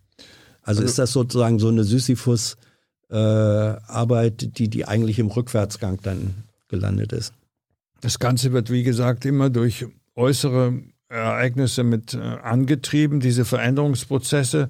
Mittlerweile haben wir erhebliche Belastung des Gesundheitssystems durch ernährungsbedingte Krankheiten, sei es Herz-Kreislauf, Diabetes, was auch immer, mhm. Übergewicht. Und so ein ganz kleiner Erfolg ist jetzt, dass die, dass die neue Ampelkoalition im Koalitionsvertrag hat. Also es ist auf uns ja. zurückzuführen, steht drin, dass Werbung unter Kinder äh, unter 14, 14 Jahren sozusagen ja. nicht mehr vorkommen darf. Nicht die 16, die du vorhin ja. angesprochen hast, ja. aber 14. Genau, und da kommt es eben drauf an, wie, wird das, wie wird das sozusagen realisiert? Sind das alle Formate? Es gibt ja Formate, wo die Eltern gar nicht wissen, was die Kinder da alles gucken, weiß man. Aber das sind so die kleinen Erfolge und ich glaube, so, es geht eben sehr langsam. Dass, äh, am Anfang hatten wir auch über Probleme, gerade dass das grün-bürgerliche Milieu gesagt hat, wir wissen schon selber, wie wir unsere Kinder ernähren mhm. müssen. Dafür brauchen wir nicht Foodwatch. Das waren also, die hatten wir erheblichen Widerstand. Ach, tatsächlich. Ja, ja, so. Also, es wäre da einer der, der, der Kampagnen, die überhaupt nicht liefen, war gegen Quengelkassen. Ja? Also, gegen was? Quengelkassen. Das sind die Kassen am Supermarkt, wenn die, wo dann die ah. Riegel drin sind und Eis ja, oder ja. was und die, die, die Mutter oder der Vater steht verzweifelt, weil die Schlange voll lang ist und möchte endlich zahlen. Das Kind fängt an zu schreien. Kleiner Erpressungsversuch. Ja, ja und, und diese, diese Stände waren immer in der Nähe der Kasse. Ja, mhm. Mama, sagt, ja. sagt, die Mama, noch. sei doch bitte still. Und sagt, ich bin nur still, wenn ich das jetzt haben darf. Und, das, und, und da haben wir gesagt, weg mit den Quengelkassen. Und da hatten wir erheblichen äh, Widerstand von den Elternschaft aus dem bürgerlichen mhm. Milieu weil die sich bevormundet. Gut, das ist ja, das sind eher so. Äh, ja, nee, äh, ja, aber, aber da, also exemplarisch werden da ja vielleicht auch ja. Äh, in der Anekdote äh, Strukturen sichtbar. Ähm, ich, jetzt bin ich neugierig, also, wo du vorhin sagst, ja, Schröder, mit dem bin ich auch zweimal aneinander gerasselt. Was war das denn, wenn das noch so präsent ist? Lass uns teilhaben. Ja, einmal war das, da waren wir bei der politischen äh, Akademie in, in Tutzing, da mhm. war ich auf einer Podiumsdiskussion mit ihm und da ging es, glaube ich, um, es ging um Auto, Autokanzler und dann war der noch da mit zwei, mit zwei anderen hat Schröder sich mal wieder für die Autos äh, klar gemacht, hat gesagt, sie sind ja genau, sie sind ja genau wie die drei an der Tankstelle, irgendwie so richtig mhm. ein bisschen unflätig, ja. Mhm. Das war, und da war er gar nicht amüsiert, da ist er explodiert. Und das zweite Mal war Wattenmeer, mhm. Pipeline durchs Wattenmeer. Da mhm. hatten wir da hatten wir auch einen Konflikt. Da waren wir dann bei ihm und er hat auch da, er hat mit uns geredet. Also bei ihm hast du im Kanzleramt? Ähm? Nee, Ministerpräsident von. Da, als er noch Ministerpräsident war. Ja, der, der war noch nicht Kanzler. Ja, ja. Da bin ich, da bin ich mit mhm. ihm und ja. da haben wir. Da haben wir dann ähm, wirklich schöne, schönes Plakat gemacht. Ich, Gerhard Schröder, habe entschieden, das Wattenmeer darf zerstört werden. Und ganz groß fand er auch nicht. War, war er begeistert, so, ne? War, war nicht so begeistert. Ja. Ähm, aber das hielt, ja. sich, das hielt sich im, im, im sportlichen ja. Rahmen. Äh, ich möchte nochmal auf die Frage eurer äh, jetzt dieser 20 Jahre Foodwatch-Aktivitäten, die heute, da wir dieses Gespräch aufzeichnen, mit dem letzten Arbeitstag zu Ende gehen. Ähm, ihr habt, glaube ich, von Anfang an einen Kampf gegen Zucker geführt. Das war immer ein, sehr wichtiges. Warum? Warum hat sich das so sehr äh, auf dieses, Zucker ist ja auch ein Nahrungsmittel ein Stück weit, so sehr auf Zucker kapriziert? Ja, Zucker ist äh, natürlich ein, ein, ein, das ist das, was der, der, Hauptfaktor für, für, für Fehlernährung im Sinne von Übergewicht und Diabetes und Zucker braucht der Mensch nicht. Kann ohne Zucker. Wir haben Kohlenhydrat, das reicht. Wir brauchen keinen Zucker. Der Zucker ist wirklich äh, eine Erfindung der Zivilisationsgesellschaft. Der, der, Zucker, der vorkommt, der natürliche Zucker in Nahrungsmitteln reicht völlig. Also du meinst jetzt Fruchtzucker und, und ja, das ist alles Zucker. Das gibt ja, ja, ja. schlechten ja. Zucker, ja. Und, äh, und ähm, das ist, ähm, das hat schon, das hat schon ganz erhebliche Auswirkungen. Mehr als, ich bin ja keine, ich bin ja kein Ernährungsexperte, mhm. mehr, mehr als Fett, aber die Zucker ist eben Geschmacksträger und heute wird eben in ein Nahrungsmittel mit minderwertigen Rohstoffen wird halt Zucker zugeschüttet oder Salz zugeschüttet. Dann schmecken mhm. die nach was, aber nicht nach dem, was sie eigentlich schmecken sollten. Mhm. Und das, das, damit verdient man viel Geld, viel Geld. Und da haben die, und die, die Lebensmittelkonzerne haben da eine große Verantwortung, gerade die großen in Europa, Unilever und Nestle die setzen die Standards in der ganzen Welt. Sind nicht so richtig groß vom Umsatz her, setzen die Standards in der ganzen Welt und die führen zu massiven Problemen in Schwellenländern, die noch gar nicht die Gesundheitssysteme haben, um das, äh, um das äh, abzufedern. Und wenn man die Werbemethoden dieser Konzerne sieht, in Brasilien zum Beispiel und so, wie die mit Haus-zu-Haus-Verkäufern den Leuten das unterjubeln, das ist wirklich, äh, wirklich äh, das ist, ähm, das ist kriminell. Ist das eine Parallele zu äh, früheren Zeiten, als ähm, mit Milchpulver sozusagen die natürliche Milch, also so problematisch Milch an ja. sich auch ist, nicht? Mhm. Ähm, wir wissen, wie, wie also jedenfalls äh, Kuhmilch oder Ziegenmilch äh, produziert wird. Mhm. Aber es gab ja dann ähm, Zeiten, wo systematisch ganze Weltregionen sozusagen von Milchproduktion äh, entwöhnt wurden äh, zugunsten von Milchpulver, das von den Konzernen in den Markt gedrückt wird. Ist das eine parallele Entwicklung mit dem Zucker jetzt sozusagen in einem anderen Sektor? Also da, da, begibt man sich auf schwieriges äh, medizinisches Terrain, dass äh, die, die, die, ähm, die, die Säuglinge mit, mit, mit Brustmilch zu füttern, dass das zurückgedrängt worden ist. Ja. Also in den, in den westlichen Industrieländern mit unterschiedlichen, äh, unterschiedlichen äh, äh, Graden. In, in, in, Frankreich ist das ähm, viel weniger. Mhm. Ähm, äh, wird viel mit der, mit der Muttermilch gestillt als in Deutschland zum Beispiel.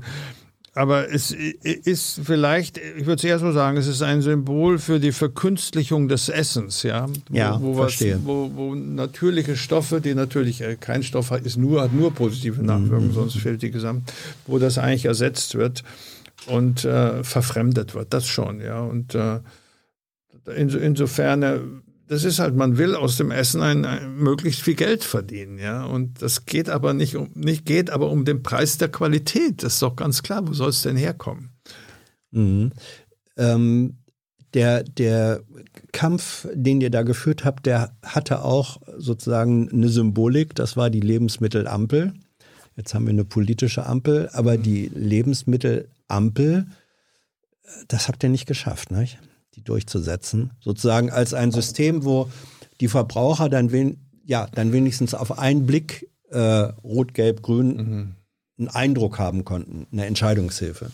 Die Ampel ist ja immer noch in der Diskussion. Die heißt jetzt Nutri-Score. Das ja. ist ein anderer Ausdruck dafür und die soll äh.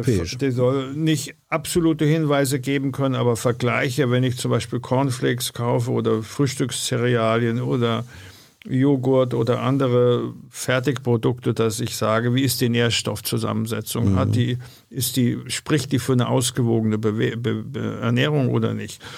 Und das wäre eine, und die, die, Ampel ist ein wirklich gutes Beispiel dafür, wie, wie groß die Macht der Lebensmittelkonzerne ist. Wir haben die Ampel seit 2009. Wir, ach so, ja, würde ich auch sagen, unter Erfolg. Ich glaube, wir denken zu wenig über Erfolge nach.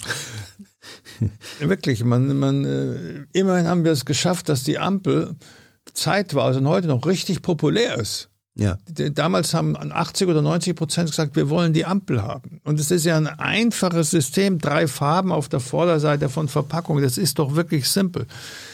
Die Lebensmittelindustrie kämpft einen Kampf um ihre Existenz darum. Ja die, die, Existenz der Lebensmittelindustrie wäre bedroht, wenn es diese ja. simple Drei-Farben-Kennzeichnung ja, gäbe? Ja, erhebliche. Ehrlich? Ja, klar, weil wir haben doch vorhin geredet über Zucker und dass ja. man Zucker und Salz zukippt, um Lebensmittel einen guten Geschmack zu geben. Und bei den, äh, bei den, ähm, bei den Softdrinks, die ja besonders gefährlich sind, ist es genauso. Softdrinks, die, die gesüßt sind, werden gern getrunken. Und äh, Softdrinks machen kein Sättigungsgefühl, deswegen wird immer nachgeschüttet. Ja, deswegen konnte natürlich die, die Lebensindustrie oder wer auch immer Verbraucherminister konnte sagen, ja, die Ampel verbietet sogar Bio-Apfelsaft. da haben sie natürlich echt schlechte Karten. Natürlich trinkt, darf man keinen, sollte man keinen Apfelsaft trinken. Ob Bio oder nicht, spielt übrigens gar nicht, völlig egal, das war noch eine Man sollte keinen Apfelsaft trinken? Zum Durstlöschen. Ach so, ach so. Okay. Es geht doch ja. darum, um Durstlöschen. Okay. König können Sie ein mhm. Glas Apfelsaft trinken, ja. aber nicht zum Durstlöschen. Und die Ampel ist heute noch nicht da, die verpflichtende Ampel. Und ähm, ich frage mich, ob sie jemals eingeführt wird. Natürlich ist das der Ziel unserer Kampagne, die wir schon seit elf Jahren führen. Aber das müssen Sie sich mal vorstellen, seit elf Jahren für ein lächerliches Kennzeichensystem. Ja. Das an die, aber dass die Lebensmittelindustrie oder ein Großteil der Industrie, der Konzerne in ihrem Geschäftsmodell hart treffen würde. Gegessen wird übrigens immer. Es wird nach wie vor ja, ja. Drinks, aber das würde die treffen, ihre Profite. Da kann man so richtig sagen, Profit vor Gesundheit. Aber wir haben ja in der, in, in, in, der, in der EU das sogenannte, wir haben ja die vier Grundfreiheiten, Freiheit des Handels, Freiheit der Person, Freiheit der Finanzen und Freiheit der Dienstleistungsverkehr. Die, Ampel, die Ampel wird als Handelshemmnis gesehen. Und es kann sein, dass das, wenn die EU das über ein Mehrheitsverfahren, über eine qualifizierte Mehrheit entschieden werden, das ist immer weit weg davon, weil die die, die, die, die, weiß nicht was, die, die, die Italiener wollen natürlich Olivenöl äh, ja. und so weiter und die Zyprer ihr Halloumi-Käse oder was auch immer. Irgendjemand hat irgendein Produkt, wo die Ampel irgendwie nicht passt. Und dass dann die EuGH entscheiden würde, das verhindert den freien, Nahrungs-, den freien Warenverkehr. Weil, ja, ja, ja, ja und das stellen Sie sich mal vor, und da wird es bei mir richtig interessant und politisch, weil darum geht es um Europa. Und das Lebensmittelrecht ist eindeutig europäisch. Selbst, mhm. die, selbst die Größe der Buchstaben wird entschieden in Brüssel. Und wenn aufgrund des freien Warenverkehrs, der, der, der, muss halt eine französische Firma, wenn in Deutschland die Ampel, die, die Ampel drauf machen, wenn aufgrund, auf Kosten der Gesundheit eine Kennzeichnung nicht kommt, die essentiell ist für die Gesundheit der Bevölkerung, dann dann können wir, dann können wir dieses Wort Diktatur der Konzerne gerne wieder anwenden. Das ist brutal. Das ich mein, ist brutal. Hier ist Tyler, hier kommt die Werbung. Für uns selbst. Kommerzfreier Journalismus seit 2013, nur möglich durch deine Unterstützung. Schau in die Infos wie.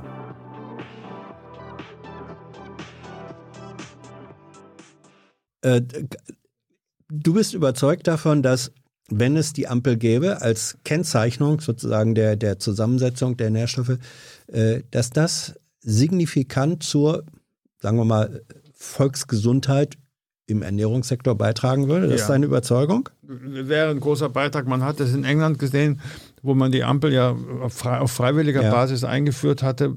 Das hängt damit zusammen, dass sie ein anderes Gesundheitssystem haben, ein staatliches Gesundheitssystem. Mhm. Da hat das das, das englische Gesundheitssystem hat die Ampel gefördert, damit mhm. sie die Gesundheitskosten verringern können. Mhm. Und das hat dazu geführt, dass die, dass die Nachfrage bei den Verbrauchern hat zu veränderten Produktionsangebote der Unternehmer. Dann geführt. müssten, ich, ich, wenn ich das auf Deutschland transponiere, dann müssten eigentlich Krankenkassen eure natürlichen Verbündeten in der Frage ja, sein. Ja, nicht nur das waren die auch. Wir haben, ja. die, wir haben die Kampagne 2009 mit allen angesehenen Gesundheitsinstitutionen dieses Landes quasi geführt, mit der Herzstiftung, mit den Krankenkassen, da waren alle dabei. Und das Beste ist, ja, das Beste ist. Und an wem ist es gescheitert? Wie? An wem ist es gescheitert? An dem Widerstand der Industrie. Ja? Ja, logisch. Logisch. Die, die Industrie, ich meine, äh, die Kassen sind ja auch nicht äh, ganz ohne Lobbydruck. Nicht? Und es gibt, äh, wir hatten eine Landwirtschaftsministerin, ähm, ja. Wir haben Verbraucherschutz äh, auch im Ministerium, in der Regierung. Haben die sich, äh, waren die inhaltlich nicht zu überzeugen oder haben die sich dem äh, Druck der Industrie gebeugt? Die mussten sich, also die, die, die Politik hat in dem Fall dem Druck der Industrie vorangegeben. Und äh, was, Sie werden es nicht glauben, aber was zum Beispiel interessant ist, aufgrund dieser Konstruktion der Ampel darf Deutschland, darf Deutschland nicht die Ampel verbindlich einführen, als verbindliche Kennzeichnung. Die darf sie nicht einführen, sonst werden sie bestraft durch die EU. Wie finden Sie das? Ja, ich finde das, äh, war mir nicht klar, dass das, dass das sozusagen über den Hebel äh, bestenfalls als freiwillige äh, Leistung gemacht werden darf. Ähm, also wir, wir, haben das als erste, ja. wir haben das als erste ja. rausgefunden, haben damals eine, eine Professorin damit beauftragt für Europarecht und da hat die Kommission zuerst gesagt, so, das regt mich so auf, deswegen mhm. erzähle ich es, Foodwatch lügt. Ah, ja. Ist, ja, das ist immer so die, die erste Antwort, die wir bekommen. Ja. Wir können uns gar nicht leisten zu lügen. Ja, wenn wir ja. einmal lügen würden, wären wir weg vom Fenster. Und jetzt, wird, jetzt sagt Ihnen jeder, ja, das stimmt so. Die verbindliche Ampel darf nicht äh, auf nationalstaatlicher Ebene eingeführt werden. Müssen Sie sich mal vorstellen, was, mhm. das für ein, was das für ein Unsinn ist. Wir haben kürzlich, habe ich selber noch an einer Demonstration in Brüssel teilgenommen für die verbindliche Ampel vor dem Büro von Food and Drink. Mhm. Das ist die mächtigste Lobbyveranstaltung für nicht alkoholische Getränke, also im Wesentlichen Dickmacher, wenn mhm. ich mal von Zero, Zero Coca-Cola absehe. Und äh, die, sind, die haben so viel Einfluss, dass äh, da wir noch nicht durchgekommen sind. Wir haben ja in einem anderen äh, Verbrauchs- oder, oder Konsumsegment äh, bei den Elektrogeräten haben wir ja ein ampelähnliches System mit den Energieeffizienzklassen. Und also bei mir ist es so, wenn ich wenn da was zu kaufen ist, dann gucke ich da schon drauf, viele andere glaube ich auch. Warum funktioniert es da und warum funktioniert dieses einfache System bei Lebensmitteln nicht? Naja, der Lobbydruck ist doch nicht gelinger. Äh, ich meine, auch Elektrogerätehersteller äh, sind kapitalistische Unternehmen, die Gewinne machen. Ja, die können aber, die müssen sich dann eben dem, was ist auch gut von diesem zeigen, sie können sich, die müssen sich dem Marktdruck und der Konkurrenz, äh, Konkurrenz äh, dann auch beugen im Gewissen, dann müssen ihre Geräte auch effizienter machen. Mhm. Aber das ist sozusagen ein normaler Konkurrenzdruck, den einige Unternehmen gut verkraften und einige mhm. nicht und die fallen dann raus, wie es das Marktwirtschaft macht. Aber bei dem Zucker ist es sozusagen, das ist Geschäftsmodell. Da geht es wirklich ein, das ist sozusagen äh, Basic. sein oder nicht ja. sein. Sein oder nicht sein. Ja, das muss ich mal vorstellen, wenn wir von Allgemeinwohl reden. Ich möchte nur sagen, wenn Sie der Meinung sind. Du darfst mich auch weiterhin ruhig duzen. Wenn du, wenn du der Meinung bist, mhm. wenn du ja, der Meinung gut. bist, dass Gesundheit Menschen ein Grundrecht ist und mhm. wenn du der Meinung bist, dass Gesundheit äh, zum Allgemeinwohl bist und die, du der Meinung bist, dass das einer Demokratie, Demokratie, selbstverständlich sein müsste, so eine lächerliche Mickey-Maus-Kennzeichnung vorne auf den mhm. Lebensmitteln zu haben, und dann jemand sagt, das wird nicht gemacht, weil die Lebensmittelkonzerne es nicht wollen, dann kann man doch so einen Mangel an Gemeinwohl-Output bei der Demokratie schon feststellen, oder nicht? Würde ich mal so sagen. Ich äh, Du stellst mir jetzt rhetorische Fragen, auf die ich natürlich nicht eingehe. Äh, gleichwohl bewege ich sie natürlich äh, im Kopf. Ähm, du hast mal äh, gesagt, ähm, ja, wir reden schon immer irgendwo gerne mit, aber wir lassen uns nicht einbinden. Und der Satz war, glaube ich, es wird niemals ein Foodwatch-Siegel geben für Lebensmittel. Warum denn nicht? Wenn du mit dem, was du jetzt sagst, wir könnten ein Siegel entwickeln, das tatsächlich Verbraucheraufklärung und Orientierung schafft, warum sagt ihr, nee, wird es nie geben? Also erstmal haben positive Siegel, Siegel keine Wirkungslenkung, ja. Die, weil jeder, jeder kann heute sagen, mein Siegel ist genauso gut wie Foodwatch, keiner kann es nachprüfen. Also deswegen gibt es ja nicht sozusagen den Wettbewerb um das beste Produkt, weil Lebensmittel sind sogenannte Vertrauensgüter wie Medikamente. Der Verbraucher kann die Qualität nicht selber überprüfen. Mhm. Und eigentlich ist das ähm, sagt die Das heißt so, das ist ein offizieller Begriff. Ja, das, sagen, das sagen die Ökonomen. Das ist okay. natürlich ein Spezialgebiet, was ja, Soziologen ja. nicht so wissen können. Ja, ja ich lerne ja auch immer noch dazu in solchen Gesprächen. Entschuldige bitte. Ja, ja nö. Mit den Vertrauensgütern ist interessant, weil die Vertrauensgüter gibt es, Medikamente gehören dazu, mhm. wo der Staat für Transparenz sorgen muss. Also wenn du heute irgendwie eine italienische Soße kaufst, fertige, da steht irgendwie ein Märchen drauf von hat die, die Oma in Rom gekocht oder irgend so ein Zeug, ja. ja. Kannst du glauben oder nicht glauben. Mhm. Das ist ein Zusatzstoffcocktail ohne Ende, ja. Mhm. Und du weißt auch nichts über die Gesundheitsauswirkungen. Also mhm. für solche und, und Gebrauchtwagen gehören auch dazu. Sogenannte Lemon-Produkte. Und da, da ja. hat der Staat eine Aufgabe, das war übrigens nach der, interessant, nach der, nach der BSE-Krise eine Riesendiskussion, da hat sogar der, das ist auch kein Freund von mir, Hans-Werner Sinn, mhm. hat damals gesagt, ähm, Verbraucherschutz als Staatsaufgabe. Er hat gesagt, bei Vertrauensgütern muss der Staat Transparenz liefern. Und was macht die Ampel? Transparenz. Mhm. Ja, und sie lieferte nicht. Also Staatsversagen. Und ähm, jetzt habe ich schon wieder einen Faden verloren. Ich, äh, ich wollte einfach nur sagen. Es ging um die Frage, warum es kein äh, Label oder ja, kein, kein Positivsiegel von euch geben könnte. Das, deswegen würde ja auch so würde sich die Stiftung Warentest oder wie heißt die andere, da würde sich ja dann automatisch das bessere Produkt raussuchen. Ja. Aber in einem, in einem Wettbewerb, wo du eigentlich alles sagen kannst, alles behaupten kannst, du kannst ja wie gesagt, äh, was auch noch so ein Ding ist, du kannst in das in Kinderwürstchen, die also salzig sind, fett sind, süß mhm. sind, schlechtes Fleisch haben, alles, ja, und mhm. dann schmeißt du da eine Prise Vitamin C rein und kann, ist gut für die Abwehrkräfte. Das ja. ist ein perverses System. Ja, ähm, wie ernährst du dich eigentlich?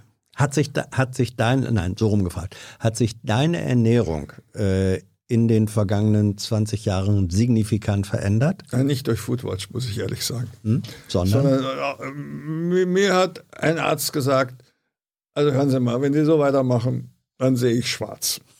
Die erstellen bitte ihre Ernährung um. Und das ah, ist ja. deshalb interessant gewesen, weil ich heute auch äh, bei Foodwatch, ich würde heute dafür plädieren, dass jeder Mediziner, praktische Mediziner, eine Ausbildung in Ernährungs, eine, eine, eine, ist, ja, ist ja kein Hexenwert, eine vernünftige ja, ja. Ausbildung in Ernährung bekommt und dann auch sagt, so hör mal an, äh, stelle deine Ernährung um. Ich habe dann meine Ernährung umgestellt, nicht fleischlos, aber auf eine, auf eine sogenannte ja, das nennt sich äh, die, die Mittelmeerdiät, sagen wir mal ja. so, Mittelmeerdiät, ja. Mhm. Gute, gute Fette, gute Gemüse, Fisch und so weiter. Mhm. mhm. Und das hat mir sehr geholfen. Mhm. Das fand ich wirklich ein völlig neues Erlebnis von, von, von Körpergefühl. Ist ja nichts Besonderes. Gell? Ich meine, die, Mittel, die Mittelmeerdiät gibt es im Wesentlichen heute noch in Schweden. In Italien gibt es sie auch nicht mehr. Italien hat den größten Anteil an, dick, äh, an fettleibigen Kindern in Europa. Ist das so? Ja, also ob es jetzt Italien oder Griechenland ist, auf jeden mhm. Fall im Süden von Europa. Mhm. Ganz schlimm. Und ähm, da waren wir stehen geblieben bei der Ernährung.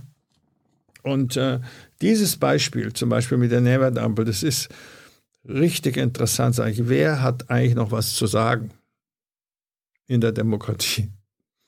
Wenn die, äh, wenn die, wenn die Mehrheit, und damals waren 80 Prozent für die, für die Ampel, ich könnte jetzt sagen, im Tempolimits gibt es mittlerweile auch eine recht komfortable Mehrheit, wird auch nicht gemacht. Warum wohl?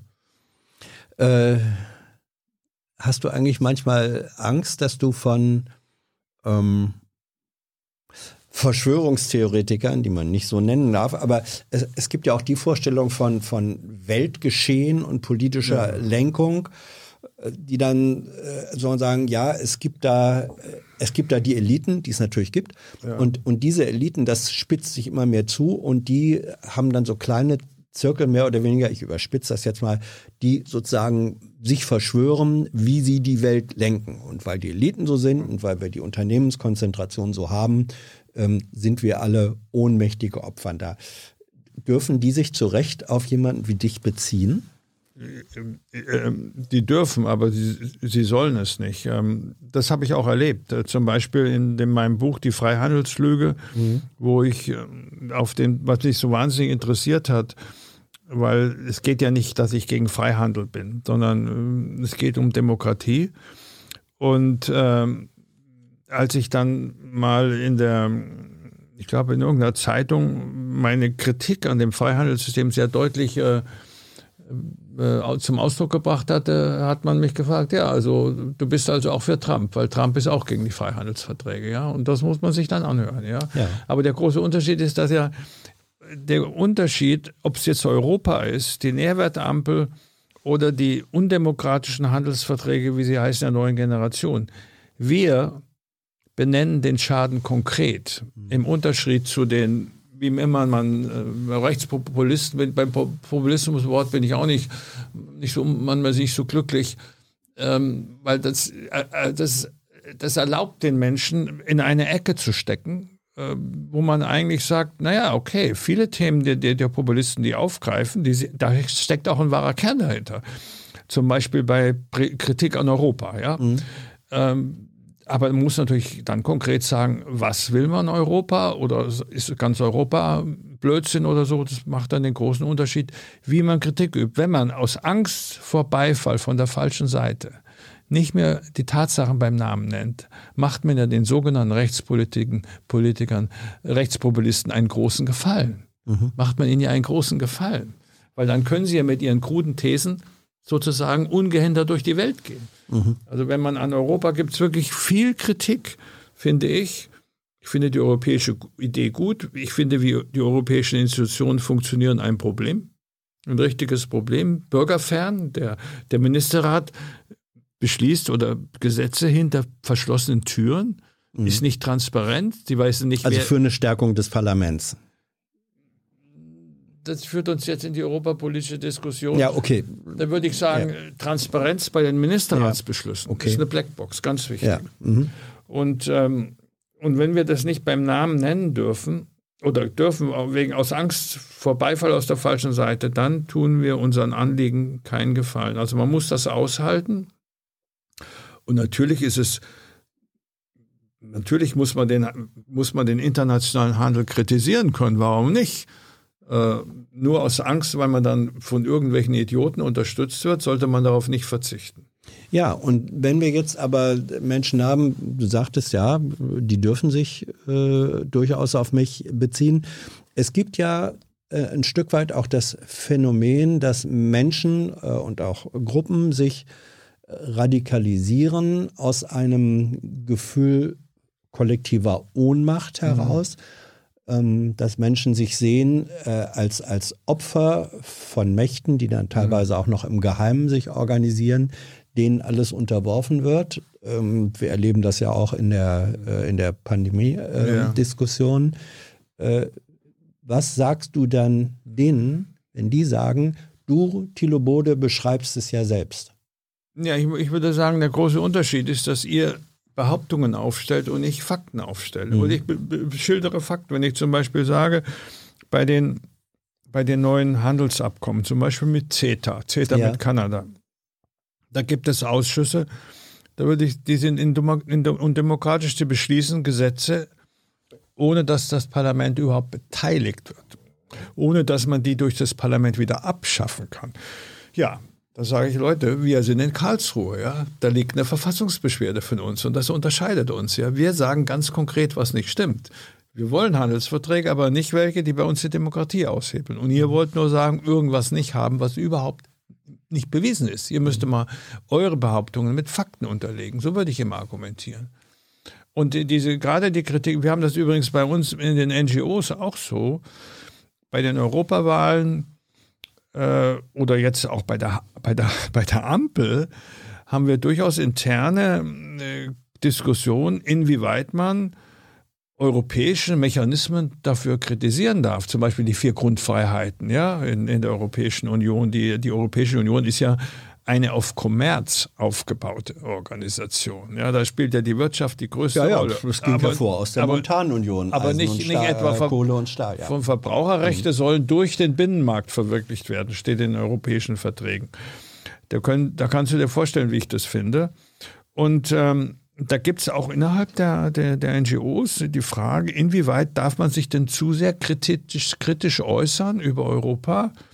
Weil man ja sonst äh, den Beifall von der falschen Seite kriegt. Und das ist eine höchst interessante Diskussion, die muss man auch aushalten. Also ich gehöre dazu der Fraktion, dass ich sage, wenn wir tatsächlich die wirklichen Defizite kritisieren und die abstellen, dann entziehen wir den Populisten die Argumentation. Aber wenn wir nichts dazu sagen, dann nähren wir die weiter. Und das halte ich politisch für falsch. Äh, du bist dafür, dass ähm, NGOs sich fernhalten sollen aus Verhandlungen, Beschlüssen, Kompromissen.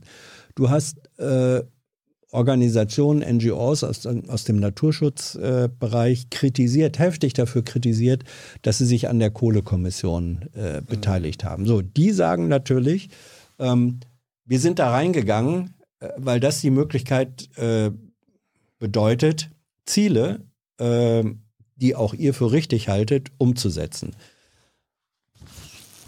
Das klingt erstmal ganz logisch und ich möchte auch Fälle aus, nicht ausschließen, wo das wirklich mal was bringen kann. Aber normalerweise können wir ja mehr erreichen, wenn wir Druck von außen ausüben. Wenn du in so eine Kommission gehst, dann musst du dir klar sein, du musst Kompromisse machen. Und wenn du Kompromisse machst, dann gibst du halt einige Positionen auf. Und wenn du durch Druck von außen das verhindern kannst, ist diese Rolle besser. Also ich sehe das sehr skeptisch. Die enge, die, die enge Zusammenarbeit, muss man schon sagen, zwischen Umweltorganisationen, Zukunftskommission Landwirtschaft mhm. und auch den Grünen, sehe ich sehr problematisch. Klaus Töpfer hat mal zu uns gesagt, Leute, der erste Bundesumweltminister. Der erste Bundesumweltminister. Aber noch Atomminister. Ja. Aber ein fähiger Umweltminister. Mhm. Und ein kluger Mann hat so gesagt, Leute, je mehr Druck ihr mir von außen macht, desto mehr kann ich in der Partei durchsetzen. Und ich finde, da hat er völlig recht. Und ich, so, so, wir können, wir dürfen keine Kompromisse machen. Kompromisse soll die Politik machen. Wir müssen sie jagen. Jagen. Mhm. Siehst du da eine Parallele zu Fridays for Future? Friday for Future sind wirklich außerordentliche Erscheinungen, denn die haben, äh, die haben es geschafft, was wir nie geschafft haben bei der, zu meiner Zeit der Umweltbewegung. Äh, ich würde schon sagen, zigtausende auf die Straße zu bringen für, für die Klimakampagne. Also mein, mein erster Arbeitstag bei Greenpeace, da hatte ich sofort mit der Klimaerwärmung zu tun. Das mhm. war 1989. Mhm. Und ähm, das ist außerordentlich. Aber man muss sich natürlich die, die, das hat sich jetzt geändert bei Fridays for Future. Ich kenne Leute von denen, tolle, tolle Typen. Und von Extinction Rebellion. Mhm. Die haben, das am Anfang sehr als rein Versagen der Politiker oder als Generationenversagen bezeichnet. Das Thema Macht kam bei den Analysen gar nicht vor. Mhm. Der Macht und demokratische, demokratische Prozess. Das hat meiner Meinung nach was zu tun damit. Und deshalb das ändert sich jetzt bei denen. Die haben natürlich jetzt auch ihre Strategiediskussionen, aber das zeigt, dass es, ja, dass, dass junge Generationen das nicht gutheißen, wie unser demokratisches System funktioniert. Ich habe die Frage nach der, ob du da eine Parallele siehst, vor dem Hintergrund gestellt. Ähm, vor ein paar Tagen saß auf dem Platz, wo du jetzt sitzt, äh, Carla Remsmar, eine der Sprecherin äh, genau. von, von der, der, Fridays. Da haben wir auch drüber gesprochen, ob sie ähm, vielleicht auch, gibt Leute, die sagen, eines der größten politischen Talente, die Deutschland hatte in dieser Generation, ob sie dann nicht irgendwie in eine politische Organisation, Parteistruktur reingehen soll. Und da hat sie sich in diesem Gespräch mit Händen und Füßen dagegen gewehrt mhm. und hat im Grunde ähnlich wie du äh, argumentiert und gesagt, nein, ähm, wie, wenn wir erfolgreich sein wollen, müssen wir draußen bleiben und den Druck äh, von außen machen. Das meinte ich, also das war im Argument, äh, fand ich relativ ähnlich. Ja, ich glaube, das ist, ich glaube, das ist momentan eine richtige Handlungsempfehlung. Ähm, denn was rauskommt bei den Kommissionen ist ja, ist ja wirklich nicht toll, um es mal positiv auszudrücken. Sowohl die Zukunftskommission Landwirtschaft als auch die Klimakommission, das steht heute auf dem Papier.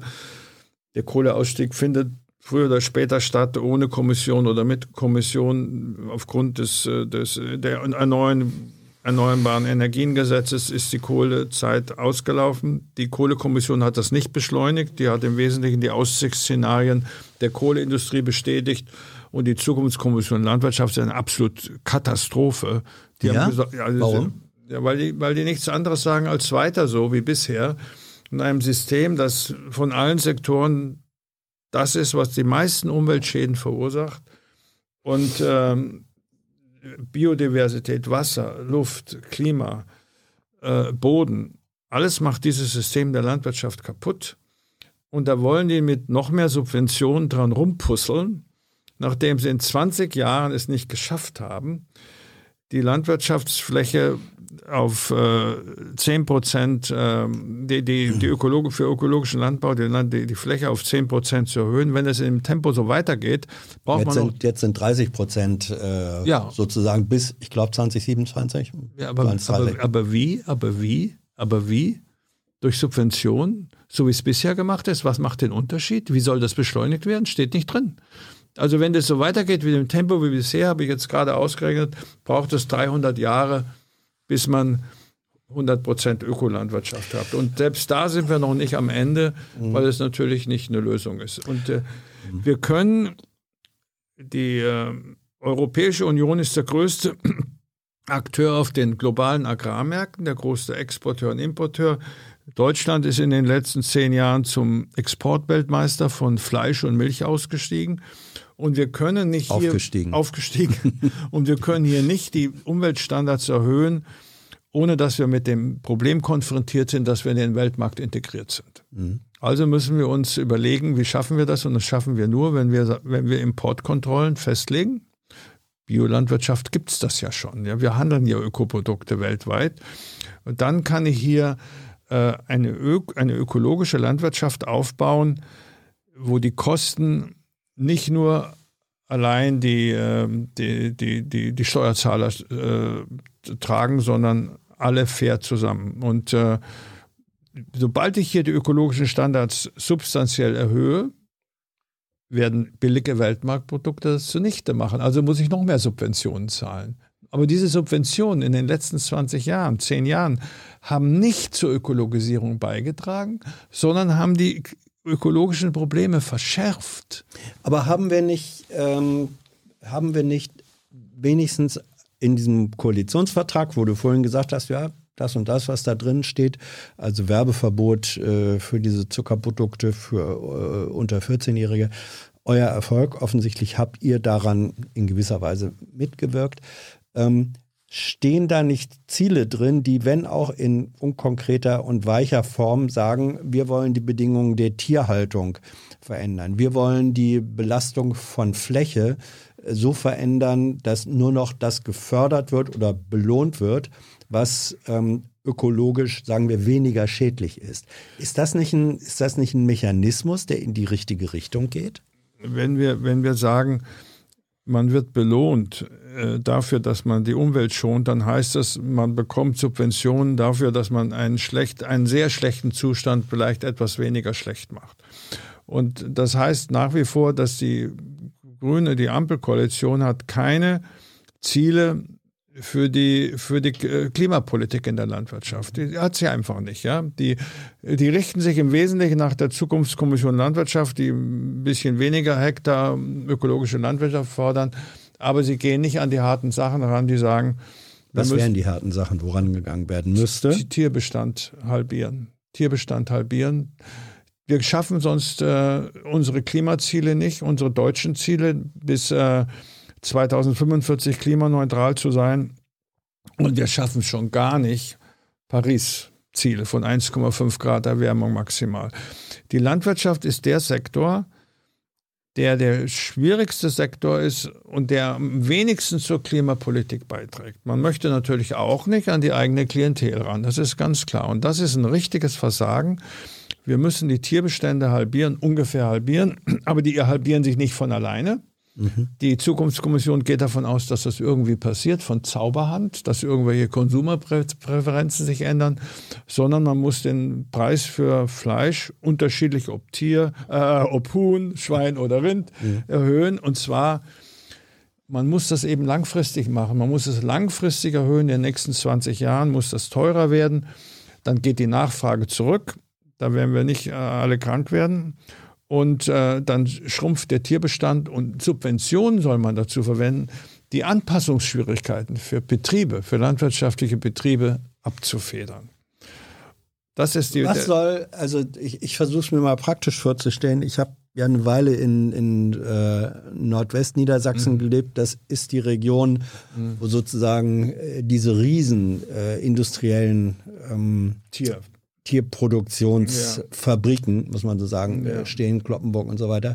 Äh, was soll mit, wenn man sich das realiter vorstellt? Nicht? Da werden Tiere produziert, wie in Wolfsburg oder Stuttgart Autos produziert werden. Was muss sich, wenn du es so sagst, halbieren? Was bedeutet das für diese Region? Wie soll sich das da konkret ändern? Ja, da wird natürlich die, die, die Tierfabriken werden weniger produzieren und dann werden einige Tierver Tierzüchter werden überleben auf, auf kleinerem, kleiner Auto. Ich meine, wie, wie eine Industrie, die aus, aus der Zeit gefallen ist. Ja, das mhm. ist ein großer Strukturwandel. Den kann man nicht von heute auf morgen entscheiden. Nicht von heute. Aber wenn man jetzt schon, wenn man jetzt schon darauf verzichtet, Klimaziele für die Landwirtschaft vorzugeben, die wirklich auch greifen, dann muss man sich nicht wundern, wenn alles so bleibt. Das ist der absolut verwundbarste Sektor. Und der neue grüne Umweltminister, der sich auch jetzt zum obersten Tierschützer ausgerufen hat. Du meinst den Landwirtschaftsminister? Cem, Cem, Cem, Cem ja. ja, ja. Er ist der Landwirt, also er ist nicht Umweltminister, ist ein anderes. Ah ja, Entschuldigung, der, ja, Landwirt, ja, der, das, das, ja. der wird sich noch wundern, denn auch im Tierschutz gibt es ja diese, diese völlig unbrauchbaren Vorschlag der Borchardt-Kommission, der sozusagen freiwilligen Tierschutz. Äh, Borchardt war, war ein früherer äh, CDU-Landwirtschaftsminister. Ja, und die wollen jetzt ein Tierwohl-Label schaffen. Bei dem Wort Tierwohl muss man sich ja schon, das schüttelt sein ja schon. Und zwar beruht das Tierwohl auf freiwilligen Konsumentenentscheidungen. Ja? Aber auch hier, wir haben in den französischen, in den europäischen Verträgen eine sehr progressive Artikel, der heißt, Tiere sind fühlende Wesen. Ja. Das heißt, Tiere haben einen Anspruch darauf human behandelt zu werden. Und das, was jetzt mit, der, mit, der, mit, der, mit dem Tierwohl-Label eingeführt wird, ist für ein paar, für Landwirte, die höhere Preise verlangen können, für die Verbraucher, die etwas höhere Kosten in Kauf nehmen für Tiere, denen es vermeintlich dann besser geht. Auch das muss man mhm. hinterfragen. Aber wenn man Tierschutz macht, braucht man in Europa europäische Tierschutzstandards, die auch an den Grenzen abgesichert werden. Das ist sozusagen die Grundvoraussetzung. Also hier fehlt die konkrete, die konkrete Utopie. Es ist doch eine Sauerei schlechthin, wenn man sich heute anschaut, dass 95, 85 Prozent aller Legehennen, die es in Deutschland, die es in Europa gibt, leiden unter Knochenbrüchen. Ob Bio oder nicht Bio. Wir haben 300 Millionen Tiere, die in Käfigen eingesperrt werden. Da ist nichts mit fühlende Wesen. Das sind, das ist wirklich ein, ein Verbrechen, was da passiert. Mhm. Und da sehe ich nichts von der Ampelkooperation. Nichts. Die machen ein Luxussegment von Tierschutz für das grünbürgerliche Niveau, äh, Milieu. Mhm. Aber die Tiere brauchen was anderes. Die Tiere brauchen Gesundheit und brauchen äh, tiergerechte Behandlung. Äh, die Tierethikerin Friederike Schmitz, mit der vor zwei, drei Wochen wir auch hier ein Gespräch geführt haben, die auch über diese Punkte, die sagte, äh, im Grunde, wenn man das logisch fortsetzt, kommst du eigentlich automatisch dahin, ähm, dass du dich vegan ernähren musst und dass wir diese Form von Tierhaltung und Tierproduktion dann gar nicht mehr haben können, haben dürfen, auch aus ethischen Gründen. Ist das eine, wie nah bist du an dieser Position dran? Und an dieser Position bin ich, von dieser Position bin ich Kilometer weit entfernt. Da kann ich gar nicht weiter entfernt sein, als mhm. ich bin. Also, das geht überhaupt nicht solange ich ähm, sage, man, die Menschen können sich auch von Fleisch ernähren, ja, dann muss dieser Konsum natürlich so gestaltet sein, dass die Tiere ähm, tiergerecht behandelt werden und gleichzeitig auch gesund sein können. Das heißt, man muss eine völlig andere Züchtung haben. Ja? Mhm. Die Tiere, die heute leiden, die, die Legehennen, die leiden drunter, weil das gesamte Kalzium geht in die Eier und nicht mehr in die Knochen. Ja? Und, und bei der Milch haben wir es genauso. Die, die Kühe, ich komme gleich zurück zu der Frage, die Kühe, die heute 10.000 Liter pro Jahr gehen, das sind Marathonläufer, die ja. jeden Tag einen Marathonlauf machen. Die sind leiden zu einem großen Teil, Bio oder nicht, aber an Euterentzündung. Die leiden an Schmerzen erleidigen. Das ist furchtbar, was mit den Tieren passiert.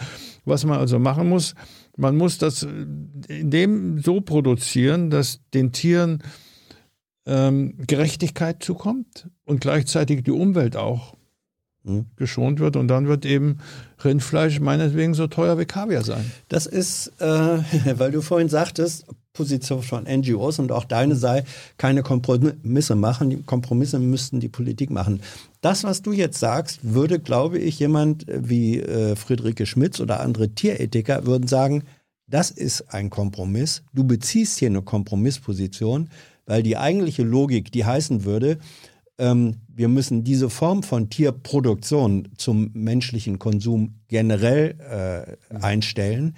Auf diese Position begibst du dich nicht. Es gibt da ein, sagen wir mal, äh, ein böses Beispiel äh, als Vergleich. Die sagen, du argumentierst wie jemand, der sagt, wir schaffen zwar die Sklaverei nicht ab, aber die Sklaven sollen anständig behandelt werden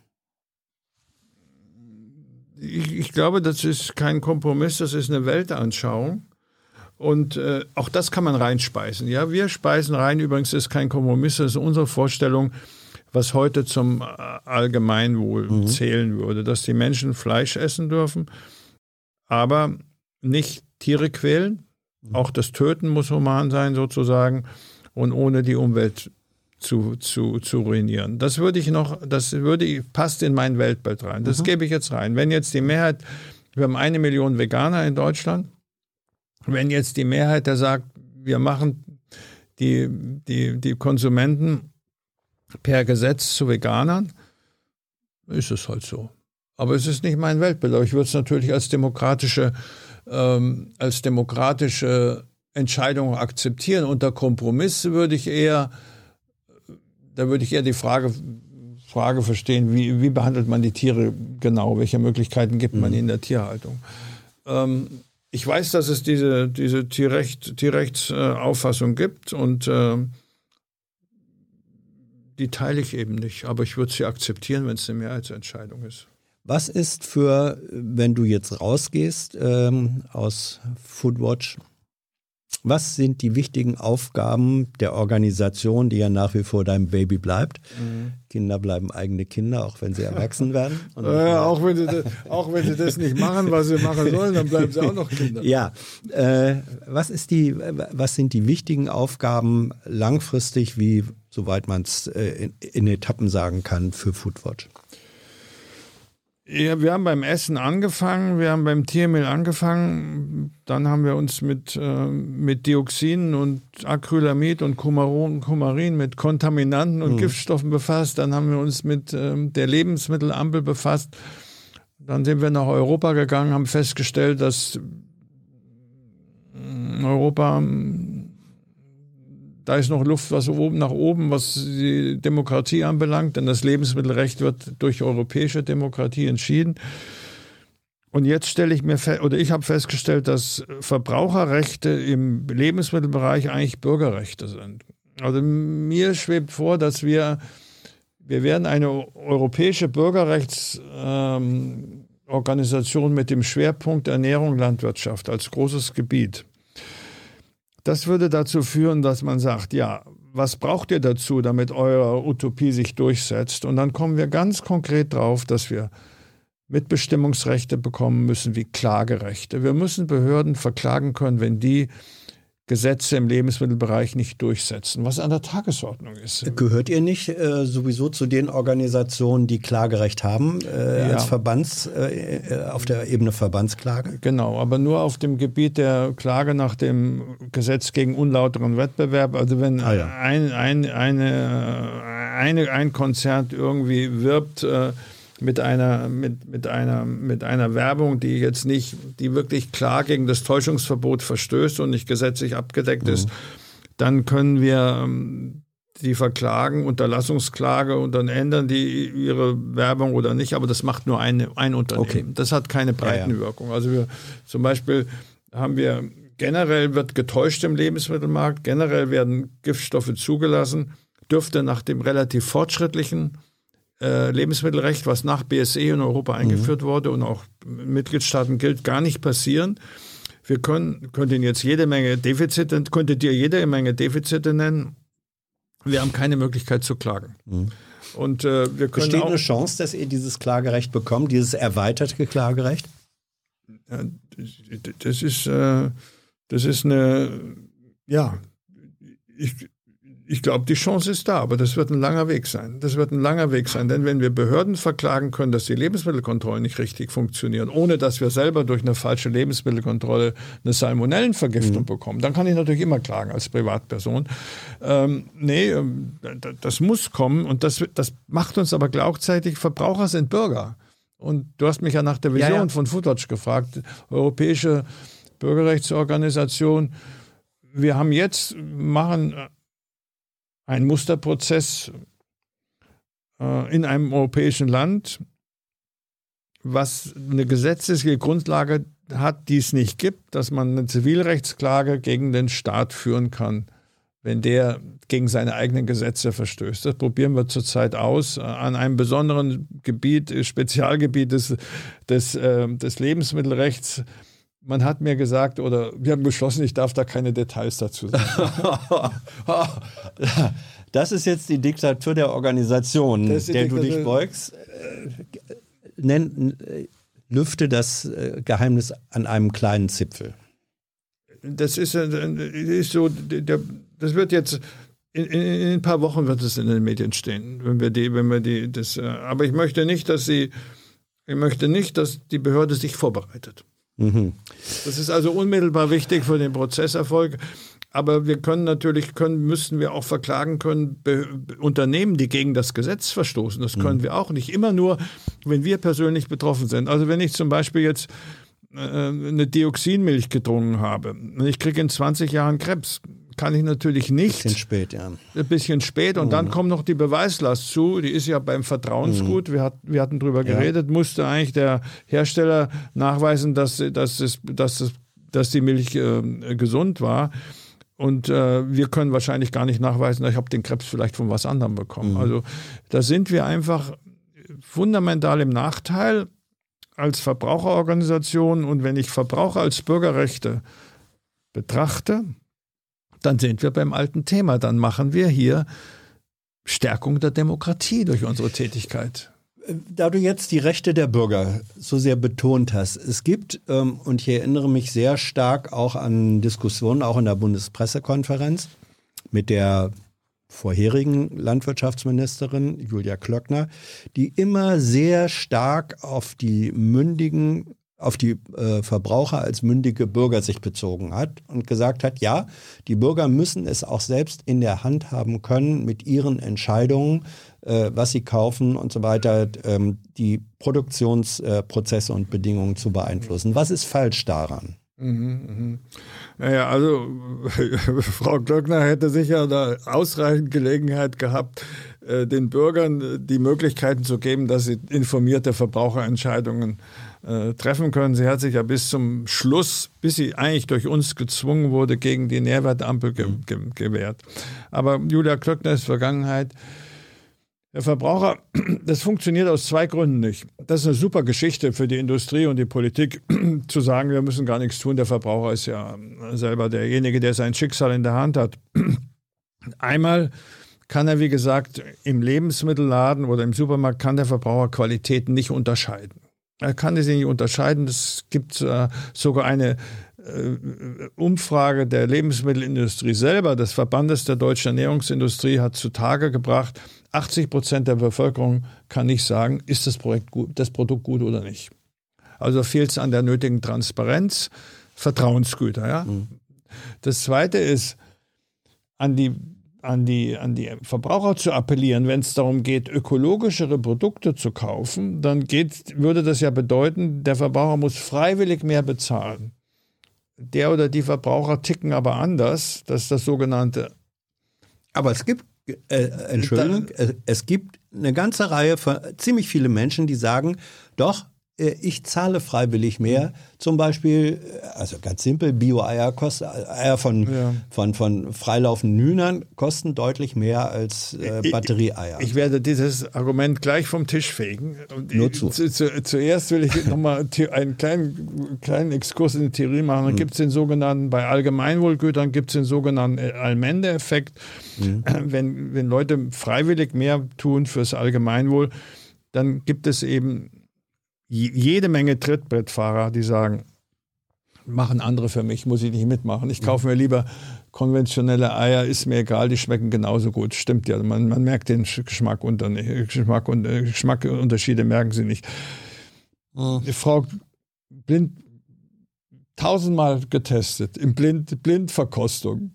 Es gibt solche und solche. Aber egal, okay. Ja, aber das ja, muss ja. ich sagen, das sind mhm. wirklich Fakten. Und äh, denn wenn man tatsächlich Bio am Geschmack erkennen könnte, hätte sich Bio schon durchgesetzt. In der Tat ist es aber so, dass ähm, die äh, Verbraucherpolitik, die, die ökologische Lebensmittelwirtschaft, wo man also etwas mehr zahlt für Gemüse, für mhm. Eier und so weiter, beruht auf freiwilligen Appellen. Ja? ja. Und die Ökolandwirtschaft ist nach 20 Jahren eine Nische. Wir haben 1 bis 3 Prozent Umsatz beim Fleisch, mhm. 6 Prozent äh, beim Gesamtumsatz und gerade mal 10 Prozent bei der Fläche knapp. Nach 20 Jahren. Das heißt also, diese freiwilligen Appelle, doch bitte freiwillig die Umwelt zu retten, macht man übrigens beim Auto auch nicht, Bahn auch nicht. Total mich schucke sowas zu sagen, total. Ist natürlich eine wunderbare Geschichte, sich rauszureden und den Verbrauchern die Schuld zu geben. Wir müssen leider da zu unserem Glück gezwungen werden demokratisch. die demokratische Glücksdiktatur, ja? Ja, nee, ich würde, ich, ich, ich, zum Beispiel das Biosiegel. Also ja. ich war natürlich eingeladen zu den ganzen Festivitäten, mhm. 20 Jahre Biosiegel. Es wurde doch tatsächlich nicht nur von Frau Klöckner als Erfolgsgeschichte bezeichnet. Das ja? kann man doch nicht sagen. Ja, warum denn nicht? Nach 20 Jahren 3% Ökofleisch das soll eine Erfolgsgeschichte sein des Biosiegels, während die gesamten Umweltversch Moment, ja. während die Umweltsituation der Landwirtschaft sich im gleichen Zeitraum noch weiter verschlechtert hat insgesamt. Aber hältst du wirklich äh, Verbraucher für so doof und nicht entscheidungsfähig, dass sie nicht auch in der Lage sind, sich selber A zu informieren und B, gerade in jüngeren äh, äh Generationen, ähm, selber Lebens- und Ernährungsstile zu verinnerlichen, wo sie sagen, das und das kommt mir überhaupt nicht mehr auf den Tisch oder in, in die Einkaufstüte? Das hat aber nichts mit der, das hat wirklich nichts mit, mit schlechtem Charakter oder von, Nein, nein, nein, das habe ich auch nicht oder, gesagt. Oder, oder mit mangelnder Einsicht von Verbrauchern zu tun. Das sind eben Mechanismen, die, ähm, die einfach zum Leben gehören. Der Unternehmer maximiert seinen Gewinn mhm. und der Verbraucher maximiert seinen Nutzen. Ja? Und da muss der Staat dann die Regeln setzen, dass diese Nutzenmaximierung sich in allgemeinwohlorientierte Bahnen äh, äh, lenkt und, und, und nicht zum, zum Gegenteil wird. Und beim Verbraucher ist es so, bei den Produkten, wo man nicht mehr für Kauf mehr zahlen müsste, zum Beispiel bei fettigen, süßigen und sonstigen Produkten oder Zusatzstoffen und so weiter, da hilft auf jeden Fall mehr Transparenz. Ja, da muss, also muss natürlich so sein, muss nicht sein hinten auf der Verpackung, ja, sondern vorne drauf und die Werbung muss ganz verschwinden oder nach hinten. Das wäre schon das mhm. Mindestmaß an Forderung. Das zweite ist bei Umweltgeschichten, sei es die Umwelt, die Wälder, Verkehr, alles, Reisen. Da werden die Menschen nicht freiwillig darauf verzichten. Das ist so, weil sie sagen, wenn ich darauf verzichte, machen es die anderen. Und das ist genauso im Supermarkt. Wenn ich jetzt das Teure kaufen, die anderen nicht, bin ich der Blöde. Das ist Warum gibt es denn dann die Bio-Ecke inzwischen bei, bei Aldi, bei Lidl, ich weiß nicht, also bei allen Billigheimern, äh, die haben inzwischen sozusagen ihre Bio-Abteilung, wo es dann doch teurer ist als das ganz billige ja, das Billige. Ist die, das ist die Nische, wo dann, wo dann gerade mal 6% der gesamten Lebensmittel umgesetzt werden. Mhm. Da gehen natürlich so und so viele kleine Händler sind, sind da über die Wupper gegangen und äh, wird natürlich auch viel importiert. Wir importieren sehr viel mhm. Bio-Lebensmittel. Ähm, aber das kann man nur nicht sagen, dass das zu einer strukturellen Veränderung des Lebensmittelmarktes geführt mhm. hat. Überhaupt nicht. Im Gegenteil. Wir haben auf der anderen Seite hat sich die Landwirtschaft intensiviert durch diese freiwillige Nummer. Wir kämen doch nicht auf diesen Blödsinn zu sagen, wir, wir lassen die Landwirtschaft ihrem Schicksal der, dem, dem, dem Agieren der Verbraucher und Nichtverbraucher. Das ist mittlerweile das umweltschädlichste Ding, was überhaupt existiert. Zum Beispiel sind die Pestizide in der Menge zurückgegangen, aber in der Toxizität, in der Giftigkeit haben sie zugenommen. Die Klimaschäden haben zugenommen in der Landwirtschaft. Das kann doch gar nicht sein. In allen anderen Bereichen sage ich, natürlich muss der Staat dafür eintreten, dass die Güter umweltverträglich hergestellt werden. Und nur in der Landwirtschaft sollen plötzlich die Verbraucher die Welt retten? Das geht nicht. Also das ist völlig, völlig daneben. Also du, du willst nicht der Weltenretter sein, die Verbraucher sollen es nicht sein. Äh, der Staat hat die Aufgabe. Der Staat, der Staat muss in der Tat äh, fürs, wenn Weltrettung ein Teil des Allgemeinwohls ist, würde ich sagen, der Staat ist dafür zuständig. Wir waren ja vorhin bei dem, kurz bei dem Punkt, ähm, als es um deine entwicklungspolitische äh, ja. Vergangenheit ging, was du der neuen äh, Entwicklungsministerin sagen würdest.